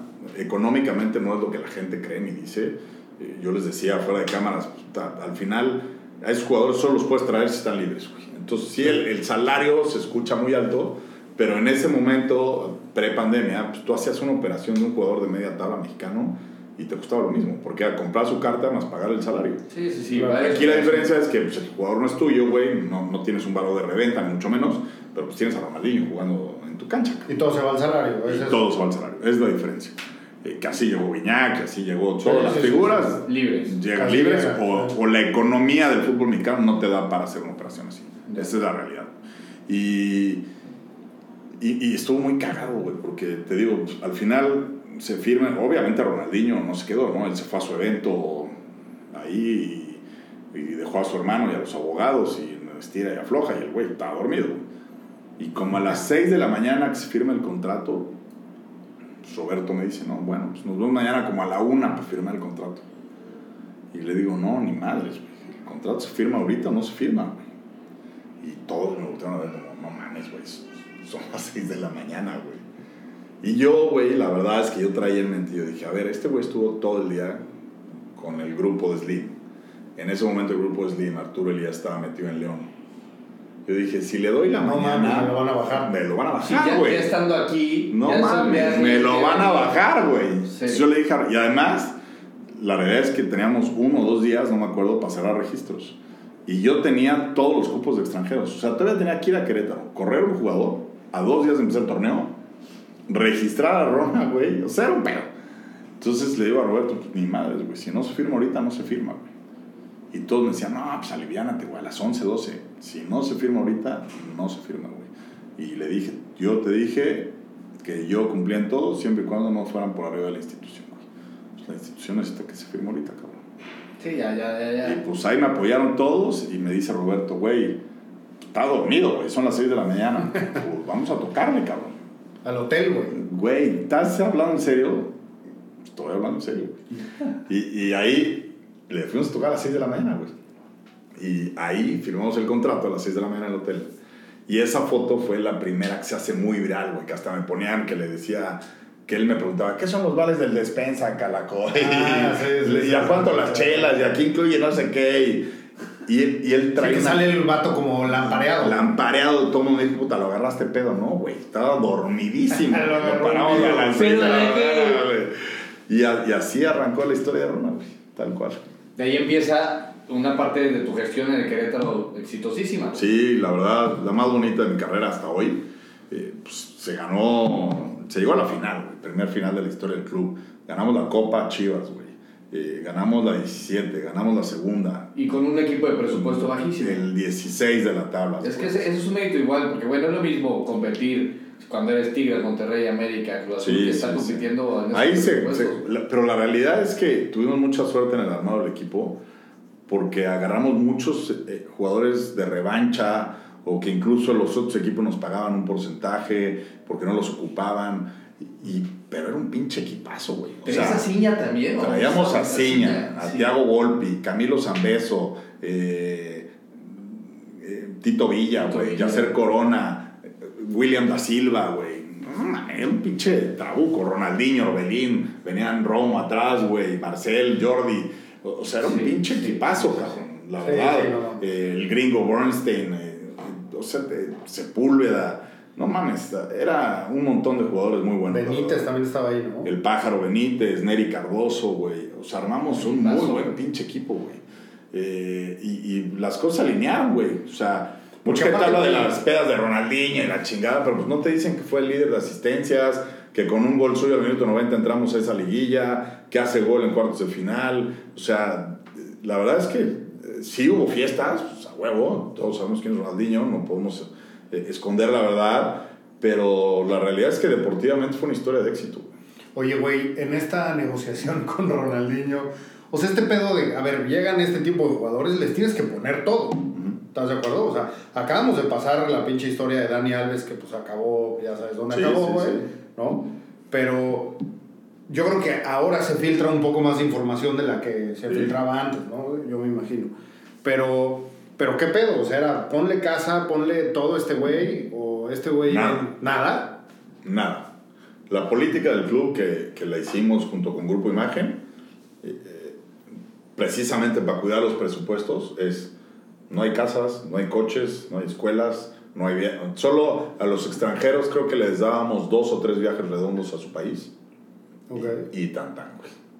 Ya. O sea, todo eso que salió en el periódico que le pusimos una casa y que puso una cancha. Fake news, güey. O sea, Ya. sí tenía la cancha, sí tenía la casota. Pero se armaba su Pero él la fue a buscar y él la rentó, güey. Sí. Me acuerdo perfecto que, que cuando llegamos y renta su casa, Ahí eran los asados de... era, era, tenía un jardín impresionante. Y el güey me dijo, quiero hacer mi cancha de, de boli de arena aquí para jugar a la madre que me gusta. Ah, pues a huevo. Pues puta, yo le conseguí tres empresas para que le hicieran su pinche cancha y la chingada. Y todas, no, no me gusta. No. Le traía las más chingonas de México. No, no me gusta. Y un día, güey, me habla la dueña de la casa y me dice, oye, cabrón, este güey tiró tres trailers de arena en mi jardín, güey. Y yo, ¿cómo, güey? ¿Qué ma-?" Pues a ver, deja investigo, güey. Hizo su pinche... El güey agarró a los albañiles de la construcción de al lado y les dijo, ¿consiguen arena? Sí. Tráiganme tres trailers y vacíenlos en el jardín, güey. Y aquí me armó mi Y sí, hizo cuchillo. su fuchibol. Ah, bueno. Pues yo le dije a la dueña de la casa, güey, pues qué te digo, el contrato lo firmaste con él, no con el club, güey. Pues Sí, sí, sí. arréglate con él, cabrón, ¿no? Por eso no se meten en esos desmadres. Exacto. Entonces, no, nunca dimos ninguna concesión de ese tipo. Es, es, es pedo de él y ahí te encargo, güey. Imagínate el pinche media, que te- el negative media que tendría la vieja sí, de sí. que, no, pues yo saqué a Ronaldinho de Sí, aquí, sí, güey. Sí, sí, sí, sí. Sí, una historia bien chingona. Oye, cabrón, este, a ver, eh, se va, o sea, viene, vino por dos años, una cosa así, y se va al año, ¿no? Eh, o sea, ¿por qué, ¿por qué no siguió jalando ese Porque no había buena química con, con Bucetich. Mm, O sea, tuvieron muchas diferencias. Los dos son muy profesionales y... ¿Bus entra en ese torneo también o ya venía.? Ya venía... No, Buse entra, Buse entra por Nacho. Cuando yo llego a Querétaro estaba Nacho, Nacho Ambriz, que yo creo que la decisión más difícil de mi carrera fue quitar a Nacho de ese Querétaro porque el equipo es de esos momentos jodidos de un directivo donde el equipo jugaba muy bien. Yo a Nacho lo admiro porque es el entrenador que me ha tocado o uno de los que me ha tocado que mejor entrena y lleva el día a día y la gestión No, del hoy en día está. O todo. sea, la verdad, Nacho es una bestia Sí. y, y no se dieron los resultados, güey. Y ya teníamos mucha presión. Y, y me acuerdo que yo platiqué con Nacho, güey, antes de un partido y le dije, Nacho, si no ganamos, güey, me va a costar un chingo de trabajo mantenerte, güey. Y, y Nacho y yo siempre teníamos una frase, ¿no? Y es, es de Nacho. Que además Nacho fue mi compañero en ese Necaxa, güey. Eh, eh, lo Ah, conocía de muchos años, güey. Él me enseñó a pegar a la pelota. Me acuerdo que en un Y vaya que en, este en un interescuadras, güey, la primera vez que subí con el primer equipo, pues él era defensa, ¿no? Y yo arquero, y, y acabando el entrenamiento me jala y me dice, oye, güero, ven, cabrón. Y yo, ¿qué pasó? Le pegas de la chingada a la pelota. Trajo a tres chavitos con dos sacos de balones y me tuvo pateando media hora el cabrón balones, güey, ¿no? Entonces siempre le agradezco esa anécdota al Nacho. Y, y- y fue un partido en Monterrey, cabrón, me acuerdo perfecto, íbamos 1-1. Minuto 94 entra de cambio Cardona y le pega de medio campo y la cuelga al ángulo. Y pues me hablan del grupo y me dicen, Nacho tiene que ir. Ya está. no hubo. Y, y yo les decía, no, cabrón. O sea, ve el partido que dimos en Monterrey, güey. No mames, güey. Pinche partidazo. Y nos ha Güey, qué difícil, qué difícil que te den un ultimátum de visita contra... Y Nacho siempre decía, el que avisa no es traidor, güey. Esa era la frase que teníamos. Y pues cuando acabando el partido le mando a hablar en el hotel, me dice, pues el que avisa no es traidor, güey. Yo sabía que si no ganamos hoy me tenía que ir. Pero nunca vi, yo es la única vez que me ha tocado en, en mi carrera de directivo, ver a todo un vestidor llorando y rogándome que no los echáramos. Es un güey de, de que hacía O grupo, sea, cabrón. todos los jugadores, todos lloraron, güey. ¿Y, y cómo, ¿Cómo convenciste después al grupo, güey, de que era la decisión que tenía que ser, güey? Porque te la tienes que comer, te tienes que casar con En la eso el fútbol es muy cabrón, güey. El fútbol no tiene memoria, güey. Te lloran todos y al día siguiente no existes. Esa es la realidad. Sí, ya ya dio tu torneo, ya O dio tu sea, partido. al día siguiente, güey, que te lloraron, no existes y muchos no te vuelven a tomar en el teléfono. Es un medio muy cabrón. Ya. Porque lo he vivido en carne y. Sí, sí, me ha sí. tocado salir, puta, todo el mundo decía, no mames, ¿cómo va a salir el calaco de Querétaro? Al día siguiente nadie se acuerda de ti. Y así es el fútbol y, y sabes que así es el medio y, y sin Yolanda, cabrón. Sí. Te agarras uno y le das para adelante. Ya sabes por dónde. Oye, salió Nacho Ambriz y trajiste a Bucetich. Trajimos a Buse. eh, y pues Buse, la verdad es que es un técnico que está tocado por la varita, güey. La verdad, como decía Rona, está tocado por Dios este güey. Y, y- Que ya se le está oxidando la varita, ¿no? Sí, ya, sí, ya, sí. ya últimamente. Bueno, ya pero- después de unos cuantos años, es güey. un no cabrón que gana, güey. 300 años, Es un güey. cabrón que, que sabe ganar, güey. Es la Sí. realidad. Nacho, y ese güey Nacho dejó a- muy bien armado el equipo, la verdad, y el equipo ya jugaba muy bien. Y creo que Buse, con su estilo, lo capitalizó bien y pues nos llevó a la primer liga, a la primer final de liga y a ganar la Copa, güey. Que pues, es el momento más importante en la historia del Querétaro, sin duda. Oye, güey, eh, y, o sea, ganan, pierden la liga Perdemos la liga, con Santos. perdemos 5-0 la ida y al medio tiempo de la vuelta íbamos 3-0 ganando. Sí, eso es un... ¿Qué- Se caía el pinche 5-0, estadio. ese 5-0 Sí. que tú como directiva allá de la- de arriba viendo el partido, ¿qué pasó? Yo creo que nos equivocamos en la estrategia. Eh, ¿Táctica? Sí, sí. Eh, eh, se habló mucho en la semana de que, de que el equipo andaba muy bien y de que teníamos que ir a buscar el partido. Y aparte llegaban arriba en la tabla, ¿no? Lo recibieron Y ustedes. Santos estaba de vacaciones, güey. Santos necesitaba creo que seis resultados para entrar a la liguilla y se dieron los seis. Sí, sí, Y sí. fueron campeones. Y, Así es el y yo creo que Bendito, nosotros... bendito fútbol. Y yo creo que nosotros nos equivocamos en la ida porque yo les decía, ¿no? Al cuerpo técnico les decía, güey, lo que más nos cuesta a nosotros es el primer tiempo de visitante y Santos los primeros 16 minutos de local es su fortaleza. O sea, hay que esperarlos, güey. En Querétaro no nos van a ganar, güey.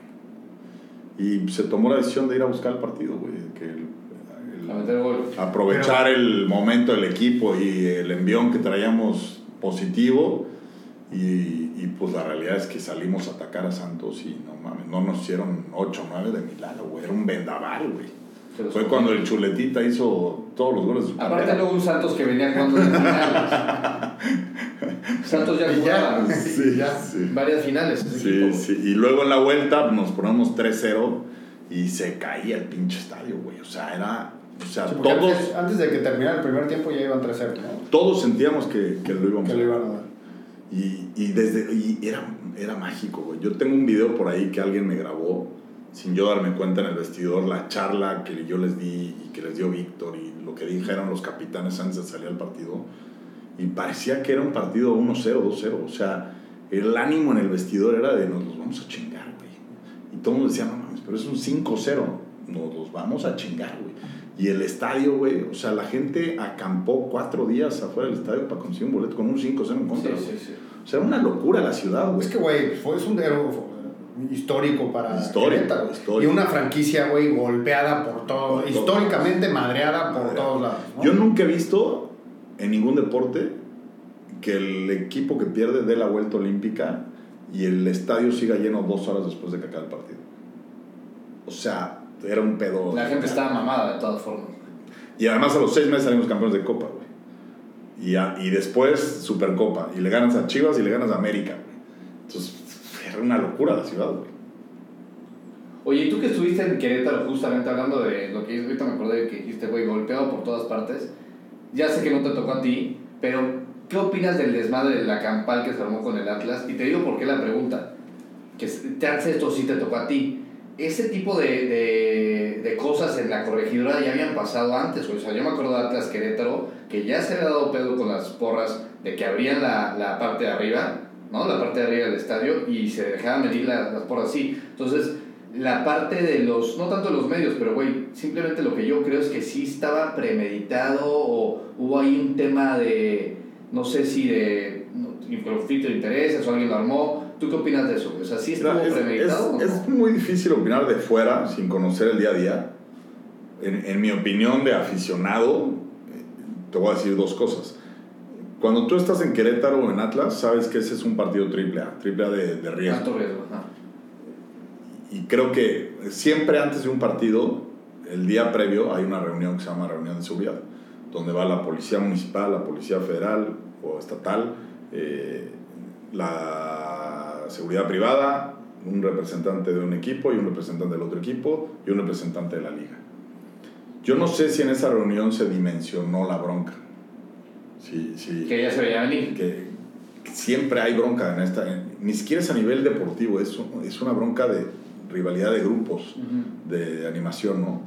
Y, y fue muy extraño ver tan poca seguridad ese día. Creo que hubo un evento de gobierno ese día, por lo cual la policía no fue asignada al estadio, o sea, se minimizó lo que podía ser el partido, pero también lo que yo creo, y, y ahí es donde a mí me quedan muchas preguntas y por eso no me gusta opinar de este tema, es, yo no creo que haya sido un enfrentamiento de barras, porque yo, pues, en cuatro años de gestión de Querétaro, conocía a todos los de la barra de Querétaro. Y en todos los videos que se publican de, de la golpiza no veo a nadie de ellos. güey. Incluso hay tomas abiertas que la barra de Querétaro se ve que no se mueve del lugar de la barra. O sea, el estadio se empieza a vaciar y la barra sigue ahí, güey. No tengo la suficiente información como para decir si sí o si no, pero sí, sí, sí me llama la atención, ¿no? O sea, tendría que haber estado ahí, conocer los reportes policiales y eso, pero a mí me da la impresión de que no fue un tema de balas. Que eso es justo donde entra ya el otro tema que es mucho. Ahí sí no puedo opinar, no es mi, no es mi, no es mi campo, pero sí fue un evento muy desafortunado, eh, que nos dejó mal parados a todo el medio, pero que sí creo que hay muchas preguntas en el aire de- para responder ahí. Ya. Y que difícilmente se van a conocer. Es Se conocerán en un rato, ¿no? O no. O nunca. Oye, güey, este, Bucetich estuvo de acuerdo o- con, con traer a Ronaldinho. No, Rona llega antes que Luce. Ah. Rona llega con Nacho. Ok, Rona llega con Nacho. ya. Eh, sí, Oye, cuéntanos de tu historia con el Jimmy, güey. el Jimmy Lozano, carac. Eh, el Jimmy llega. El grupo de trabajo éramos Joaquín Beltrán, Javier Mier, Ricardo Campos y yo. Éramos los que decidíamos, digamos, todo el área deportiva, ¿no? Y, y en algún momento Joaquín puso en la mesa traer al Jimmy para la sub-20. Él venía regresando de Barcelona de hacer el curso allá y, y de ser entrenador. Nunca había dirigido, me parece, y, y le damos la 20, ¿no? Todos revisamos el perfil, lo entrevistamos y, y le damos la 20. Y la verdad es que el equipo de la 20 de Jimmy jugaba muy bien. O sea, jugaba, la verdad, espectacular. Eh, creo que el segundo torneo fuimos líderes eh, y después termina saliendo campeón con la 20, con esa generación de la que hablamos de Romo, Marcel, Jimmy, Paolo Irizar, eh, Víctor Milke, Gil Alcalá, el arquero de Pumas. O sea, era una generación que jugaba muy bien al fútbol. Y, y ganamos el torneo en penales con un penal pateado por Romo eh, a Tijuana, a Cholos. Y el que falla el penal era Chávez, el que se acaba de ir a jugar a... Luis Chávez. Eh, entonces, pues Jimmy la verdad destacó mucho en su proceso de la 20, mucho. Y después cuando llega Víctor en el segundo torneo o tercer torneo que teníamos a Víctor, eh, pues acordamos con el cuerpo técnico hacer cambios dentro del cuerpo técnico. Y decidimos eh, que Víctor le diera la oportunidad al Jimmy de ser su auxiliar. Y trajimos Claro. al Maguer también. Renovamos Ah. todo el cuerpo técnico menos a Víctor. Y, y ahí arranca Jimmy de auxiliar de, de Víctor. Eh, le toca ganar la copa, le toca ganar. Estuvo en ese equipo. Estuvo en ese Sí. equipo eh, con una acción, la verdad, bien padre. Y después hubo un momento en el que el equipo, después de los campeonatos y de esto, empieza a caer Se cayó. se cae feo. Yo empecé a sentir que el grupo ya no estaba muy cómodo con Víctor. eh, empezábamos a, a tener otra vez temas de la porcentual, no ganábamos de locales. Entonces, Pues yo, yo siempre he dicho que un directivo no debe de tomar la decisión de quitar a un técnico por los resultados. Estoy totalmente en contra de eso. Yo creo que la decisión de un directivo para quitar a un entrenador tiene que basarse en lo que ves de lunes a viernes. En el grupo, Eh, en los entrenamientos. Y para eso tienes que estar presente en todos los entrenamientos. Y yo empecé a ver eso, que en los entrenamientos el, el grupo ya no, ya no respondía como, como al principio a Víctor. Entonces se toma la decisión de, acuerdo perfecto, un día antes de jugar un partido de Copa en Oaxaca contra Lebrijes. Y, y ahí yo fui a las oficinas de México a hablar con, con la gente que, con la que yo me dirigía de, de Grupo Imagen. Y les digo, pues tiene que ir Víctor. O sea, y, y ya lo había yo dicho. El rey Midas, cabrón. Lo había dicho yo tres o cuatro semanas seguidas, ¿no? Y total, ahí, pues entre todos, pues va, este, si se tiene que ir, se tiene que ir. Eh, pero si no funciona el proyecto nuevo, se van a ir todos. Sí, pues sí. Y le dije, ok, este, pues así es la chamba, güey, eh, vamos a darle. Pues a quién vas a poner? Al Jimmy. Puta madre, ¿cómo? Pues sí, estos, pues, y todos analizamos los argumentos y todos estuvimos convencidos de, pues sí, el Jimmy, cabrón, un güey nuevo, preparado, con ganas, la chingada. Armó su cuerpo técnico, güey. Que, que me gusta mucho el cuerpo técnico del Jimmy, que es el actual, además El que trae ahorita. porque trajo a Ryota Nishimura, un Japonés, japonés, ¿no? Sí. que ahora se hizo viral el cabrón, hasta memes le hicieron. eh, y, y- y su cuerpo técnico es un, un cuerpo técnico que, que trabaja muy cabrón, güey. O sea, yo los veía trabajar, yo los tenía que correr de la oficina, decía, cabrones, tienen familias, y los güeyes seguían viendo videos y táctica y la chingada, y yo les decía, güey, tranquilos, la vamos a sacar. Y, y Jimmy debuta, güey, con la, super, la final de la Supercopa contra América, güey, en Estados Unidos. Y salimos campeones, güey. Y puta, pinche Jimmy se estrena y le gana a la América, Supercopa, la Sí, chingada. claro, porque esa Supercopa es, para arriba, güey, ¿no? es como cuando se hace el pretemporada Exactamente. en ese lapso. Exactamente. Y, y ahí, puta, pues le pegamos, va para arriba. Pinche Jimmy ganó, creo que los primeros 5 o 6 partidos. Sí, sí. Nos empezó a ir muy bien, cabrón. Y, y después arranca el siguiente torneo. Y se nos vuelve a caer el equipo, güey. Y hubo 3, 4 partidos que perdimos seguidos. Me acuerdo, en los últimos 3 partidos, cuando ya sentía mucha presión, en 3 partidos nos marcan 5 penales en contra. En 3 partidos. En el último contra el Cruz nos marcan 3 en un partido. No. Y, y nos echan a todos al día siguiente. Y ni uno de esos penales con VAR hubiera sido penal. Puta. Y Una de las cosas que dices que, güey, y nos la cumplieron, güey. Salimos Joaquín, Campos, yo, Jimmy, todos salimos ahí. Se acabó el sueño. No, pues güey, a ver, y a ver, y, y después de, bueno, después de ahí Jaime Lozano ya, ¿qué tuvo? Las, la sub-23. No, Ah, no, anduvo en Necaxa, ¿no? fue primero Necaxa, me parece. O, o no, más bien, después de la, de la sub-23 fue a Necaxa, ¿no? Sí. Jim, pero tú, sí, Jimmy va a la sub-23, Sí. va a las Olimpiadas, Bronce. bronce, bien, y luego agarra Necaxa. Luego o sea, agarra- después no de. Querétaro a- va, va a la selección, Va a la selección Necaxa, y, y, y ¿qué, qué, qué crees que va a ir este güey en la selección? Pues mira, yo, yo creo que es un güey que ha aprendido de esos madrazos. Eh, es un güey muy preparado, muy chambeador. Su cuerpo técnico tiene, tiene mucha capacidad. Todos están muy bien preparados. Me llama la atención que, que el que era su PF ahora es su auxiliar y trajeron otro PF. Es un español muy bien preparado que ya fue auxiliar en España, ya fue PF en España. Eh, o sea, tienen, son muy chavos todos, pero hay mucha capacidad en el grupo. A mí a lo mejor me hubiera gustado ver, tener un auxiliar más de, más jerarquía por si la cosa se pone Que dicen cabrona. que lo quiere, que es lo que quieren hacer, ¿no? Pues se habla, por, por eso se habla que se hizo el comité este y eso. sí, sí. Yo creo que Jimmy no va a aceptar a nadie porque Jimmy se la juega con su equipo y está bien, güey. O sea, tú dices que le pongan a alguien. No creo que lo va a aceptar. A lo mejor analiza los perfiles, pero pues también es muy difícil. O sea, si realmente quieres a alguien de jerarquía, yo en su momento cuando, cuando estuve en Querétaro lo platicamos y Jimmy estaba abierto. Me dijo, sí, güey, ponme un auxiliar, güey. Yo feliz, güey, ¿no? Sí, sí, sí. Pero también te das cuenta que la mayoría no quieren, no quieren ser auxiliares y los pocos que quieren la agarran pensando en que Jimmy se va a ir y se van a quedar ellos. Es dificilísimo eso. Y tampoco es sano, güey. Claro. Entonces yo creo que si a Jimmy ya el grupo lo quiere, ya demostró, el grupo abogó por él, güey, eh, es un mundial en casa y ya apostaste por el Jimmy, pues yo creo que está bien que se la siga como están, cabrón. ¿Cómo está? Porque le quieren poner ahí un, este... Échate el capítulo con los, que nos dimos el otro día, güey, del Matute, este, Ah, de el la, la Matute. bomba Rodríguez. Sí, ¿no? sí, sí. todos los cambios que se han querido, obviamente ya te lo sabes todo, güey, pero estuvo muy cagado porque vimos muchas incongruencias en, en lo que quieren hacer, decir, este, por parte, el Jimmy dice que sí aceptaría un auxiliar, pero que no sabe quién. ¿Ves lo que pasó con la Volpe, por ejemplo? Que, güey, Sí, sí.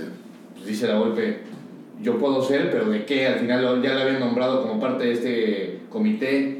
¿Qué opinas de esa estructura? Sí, sí, o sea, obviamente estás enterado de todo este pedo. Sí, sí. pero- ¿Sí crees que vamos por buen camino o que se habla mucho? Yo, yo no, poco? yo no veo mal lo del el comité este que proponen, lo veo muy bien. Yo siempre he dicho, eh, lo he sostenido muchos años, que creo que uno de los grandes problemas que hay en el fútbol mexicano es que siempre que cortamos un técnico es borrón y cuenta nueva. Se tira a la basura todo lo que se hizo, bueno o malo. O sea, no tenemos aprendizaje de lo que vivimos, güey. Es, ah, no sirvió o, hasta- o llegamos al mismo lugar siempre, el que sigue. Y cambias por un técnico de un perfil totalmente diferente, diferente. extranjero, toda la estructura que se hizo esos cuatro años, corres a todos, güey. Eh, entonces, tu curva de aprendizaje de dos, tres años, Dale, ya güey. llegas justo al mundial otra vez, güey. Y en el mundial llegas al lugar de siempre y otra vez, Otra vez, mierda todo. tajo, o sea, yo leí el otro día un- una estadística que me fui de espaldas. Eh, La Federación Alemana creo que tiene 96 años. Han tenido 10 técnicos. 10. Está güey. cabrón. Eh, 10 técnicos. Eh, ya hay presión aquí de la policía, pero Sí. seguimos cotorreando. Este, y, y aquí en México tenemos cualquier cantidad, cabrón. O sea, cambiamos mucho del proceso, güey. Sí, no. Yo siempre he dicho que habría que capitalizar a güeyes como Aguirre, como Menotti, como La Volpe, como La Puente, como güeyes que te pueden aportar desde el- como el piojo, güey, desde la experiencia, cabrón.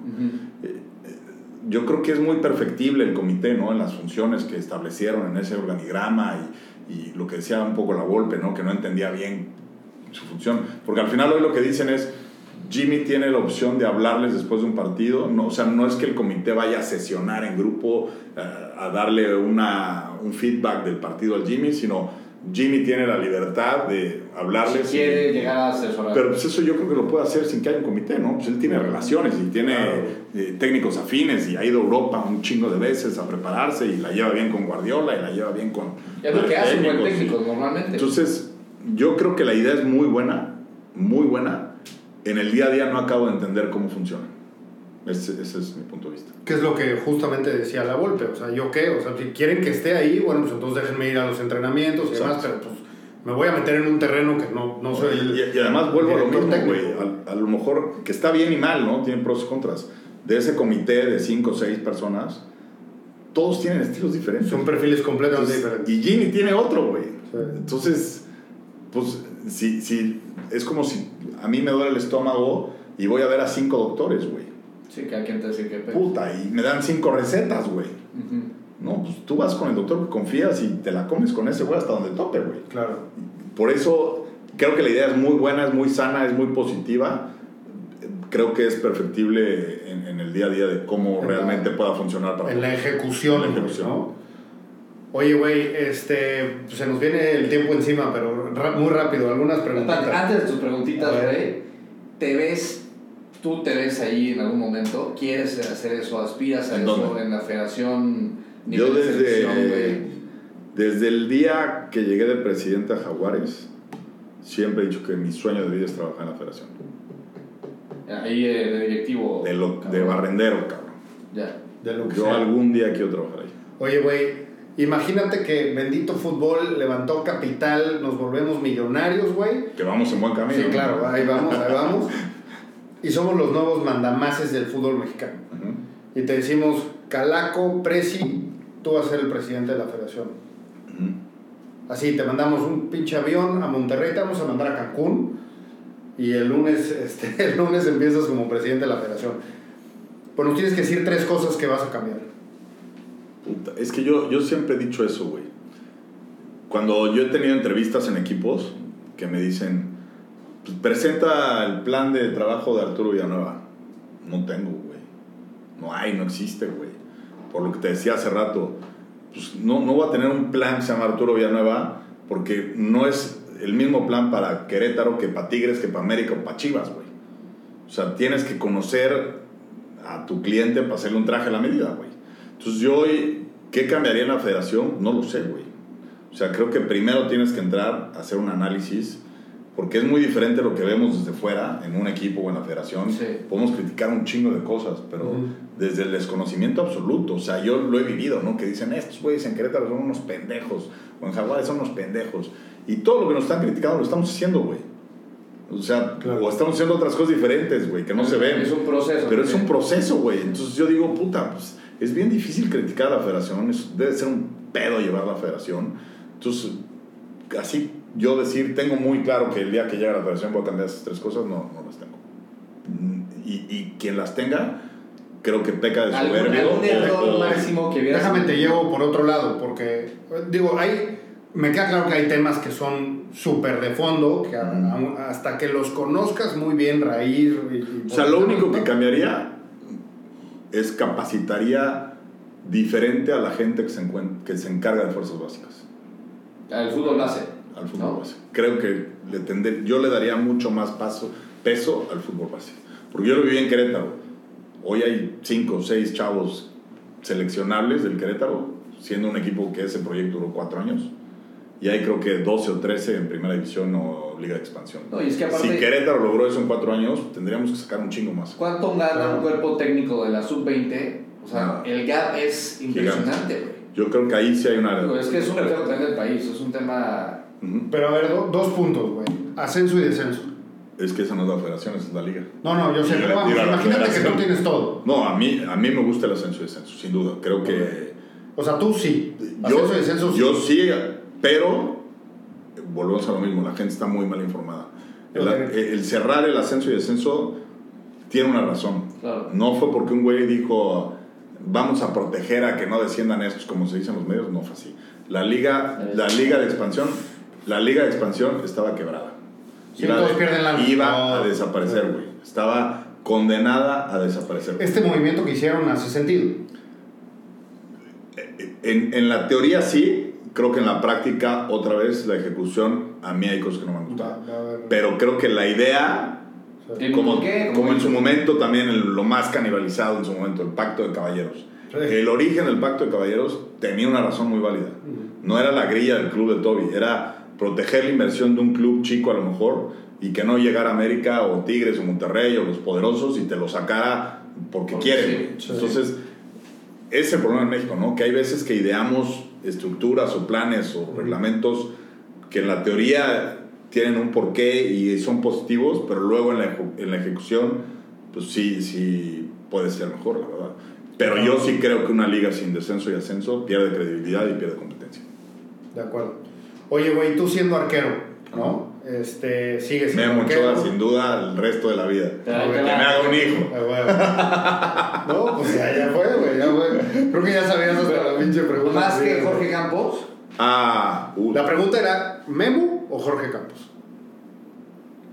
Porque probablemente, o sea, tú cuando decides ser arquero y demás, pues el, el más cabrón era Jorge Campos.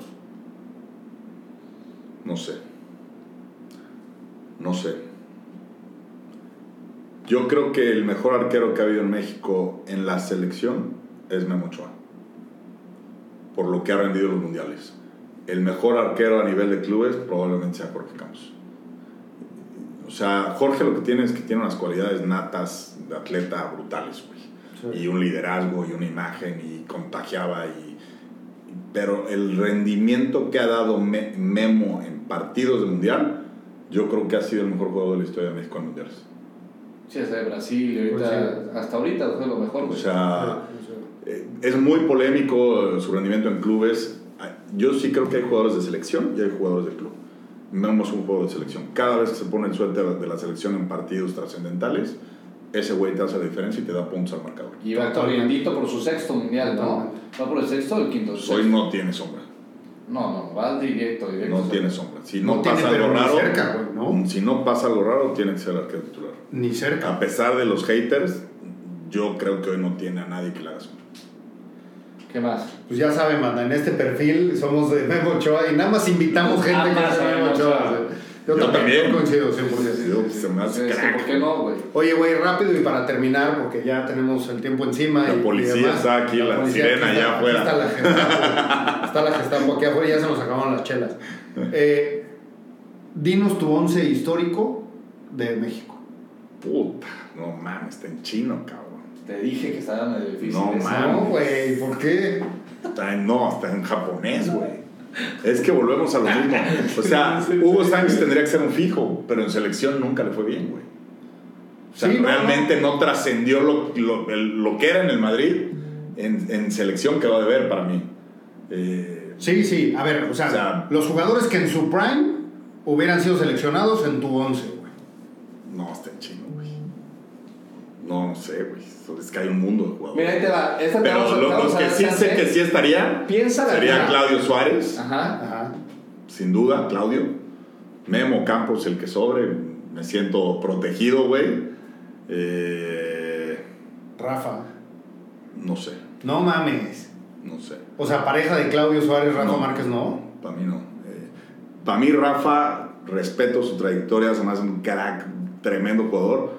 Para mí en selección no rindió lo que, lo que tuvo que haber Lo que rendido. esperabas de él. Incluso creo que errores suyos le costaron muy caro a México. El codazo con de Estados Unidos, Estados Unidos, el sí. penal de Robben, güey. O sea, creo que Ah, que Rafa... empezaste diciendo que si era penal. Yo creo que para, para los blasones de Rafa y la calidad de Rafa, o sea, sin duda es el mejor central que ha habido en México. Sí, errores. No, no tengo duda que es el mejor. Sí, tu tema de rendimiento. Pero el rendimiento con la camiseta verde, a mí Rafa me quedó de ver. Eh, Cuauhtémoc 100%. Él y 10 más, güey. Sí. Eh, Cuau se me hace brutal. Pero pues delanteros hay muchos de la prehistoria que a lo mejor Borja, güey. ¿no? No, no, no. O sea, hay- Es que sí, está, está muy cabrón. pregunta complicadona, No, ¿eh? no es O sea, sí. Yo creo que no es tan complicada, De- si me dieras dos, tres días te la saco, güey. Pero, pero de, de bote pronto, para pensarla en serio, está cabrón. Tus, tus, tu 11 y lo subimos a las redes. Lo subimos a redes. canal. La- la- el 11 del Prezi. Está ¿no? durísima, güey. Oye, pues muchas gracias por estar acá, güey. No, hombre, ustedes. Ya Güey, la gozamos. Sí, ya, ya. Muchas Este, gracias. ahí tengo una, mi última pregunta. Sí. Si tuvieras la oportunidad de hacer un estadio en el lugar del mundo que tú quisieras, poner el nombre que tú quisieras, ¿dónde y qué nombre? Qué difícil pregunta. Si yo fuera el dueño, Sí, sí, te das cuenta que tienes una varita mágica, güey, y aparece donde tú quieras. Yo hay dos lugares donde creo que invertiría mi lana si fuera un proyecto serio. Uno, sin duda, Estados Unidos, por lo que está sucediendo. La MLS. Sin, sin duda, la MLS me parece un mercado bien atractivo en todos sentidos, donde hay espectáculo, donde volvemos a la raíz del fútbol, donde el aficionado ve todo nuevo y va por el placer de ver el fútbol, güey, y lo que está pasando con Messi. Y, y no es grilla y no es porque esté aquí. Me parece que Cancún y la marca Cancún Fútbol Club debería de explotar un chingo más. O sea, creo que es un lugar donde haciendo bien las cosas, por, por lo que es Cancún, por lo que es la marca, por lo que es eh, lo privilegiado de la zona, los equipos europeos tendrían que ser pretemporada en Cancún. Pues llaman dos, Oh. dos que contestan esa, está bueno. Sí. Y el nombre, o sea, Cancún. Cancún de, de nombre de estadio. Sí. Qué chingón. Ah, güey. Es que yo, vamos a hacer. yo, yo algo, ahorita que estoy arrancando un proyecto con un equipo de primera división, eh, un proyecto que ya les platicaré después eh, en Estados Unidos, pero es, es un equipo de un, de un club, es un proyecto de un club mexicano en Estados Unidos. Lo que algo sí a- a- aprendí en este primer research del mes que llevo trabajando es que no inventes un nombre, güey. O sea, si no le pones el nombre de la ciudad, sea, aunque sea un gran nombre, no tienes arraigo, güey. Identidad. No tienes identidad. Entonces, ¿qué nombre le pondría? El nombre del lugar donde decida poner el, el estadio. Ah, huevo. Ya luego nos platicarás, ¿no? Sí, sí, Cuando sí. se pueda, Ah, te volvemos a invitar. Se viene la Ah, segunda está parte. bueno, se ¿no? viene Ya, el capítulo cada- 2, güey. Exacto. Y ya antes de irme, porque siempre lo digo, todo el mundo me hace la pregunta de Ronaldinho, güey. De puta, sí, Ronaldinho cambió mi vida, güey, sin duda, ¿no? De, laboral, güey. Es Sí. un antes y un después, un parteaguas. Hoy es mi amigo del alma, hoy lo represento en términos comerciales, güey, en, en México y en Estados Unidos. Pero yo creo que la, la mejor contratación de mi vida ha sido Thiago Volpi. Yo, Es, es, es, Arquerazo. es un cabrón que lo agarramos de rebote porque Ricardo Campos lo vio en Brasil. Íbamos a, a ver a un 9 y me habló y me dijo, el 9 no sirve para nada, pero el arquero de enfrente es una bestia, Estaba en un equipo en Brasil, Figuerense, peleando el descenso. Yo estaba en Manchester firmando a Víctor Valdés. No Y mames. Ricardo, pues ya de shake hands, güey. Sí. Y Ricardo, que me conoce muy bien porque trabajamos desde Jaguares juntos, me dijo, ven a ver este cabrón, no firmes todavía. Volamos a Brasil, lo vi entrenar, lo vi jugar y, y lo que más me llamó la atención, que es la cos- las cosas que como directivo te cambian el chip, lo invité a cenar y llegó vestido de traje y corbata, güey. Y de la mano de su esposa. Y me dijo, reservé la mesa de junto eh, por si no quiere que mi esposo esté aquí, pero para mí sería muy importante que mi esposo esté en esta Es un güey serio de familia. Cuando vi todo ese pedo dije, es este güey. Este güey es el que quiero. Costaba nada además. Entonces, eh, en rendimiento deportivo y en rendimiento negocio, la mejor contratación de mi vida sin duda es Volpi. Justo tenía esas preguntas, pero como la policía ya anda aquí. pero No, qué a toda madre, y ahí está, güey, O sea, y Thiago Volpi ahí está, cabrón. Haciendo goles ahora de penal. Ahora como está todos candidateado para la selección. Sí, ¿no? cabrón. Pues es el único Es- que. ese sí le haría sombra. ese sí le podría hacer sombra. Pero bueno. Bueno, eh, Tito Villa me dijo en alguna ocasión que es el mejor portero que él enfrentó o compartió vestidor en toda su carrera. Es que ese Es una güey máquina. Es una, máquina. Y aparte de eso, el que pega bien los penales está cabrón. Sí. Yo lo Siempre, enseñé. siempre, siempre le veo. Yo lo enseñé. Después de las clases de Nacho Ambriz acabó. güey. Ah, güey. Oye, no, qué, qué gusto, güey. La verdad, se los dije al principio de, de hoy que haya estos espacios para platicar diferente del fútbol. Repetimos el comercial, pónganle su marca aquí, cabrón, que Sí, esto va sea, para arriba. Ya escucharon, Y, y qué chingón platicar de fútbol y espero que no sea la última vez. A huevo. Seguro que no. Muchas gracias. Y ahorita firmamos la segunda. el samurái del Pedregal, así estamos aquí, güey. Ya está. Un crack. bien. Salud. Salud, cabrón. Y Un muchas placer gracias. estar aquí con ustedes. Bendito. fútbol. Bendito fútbol. Venga.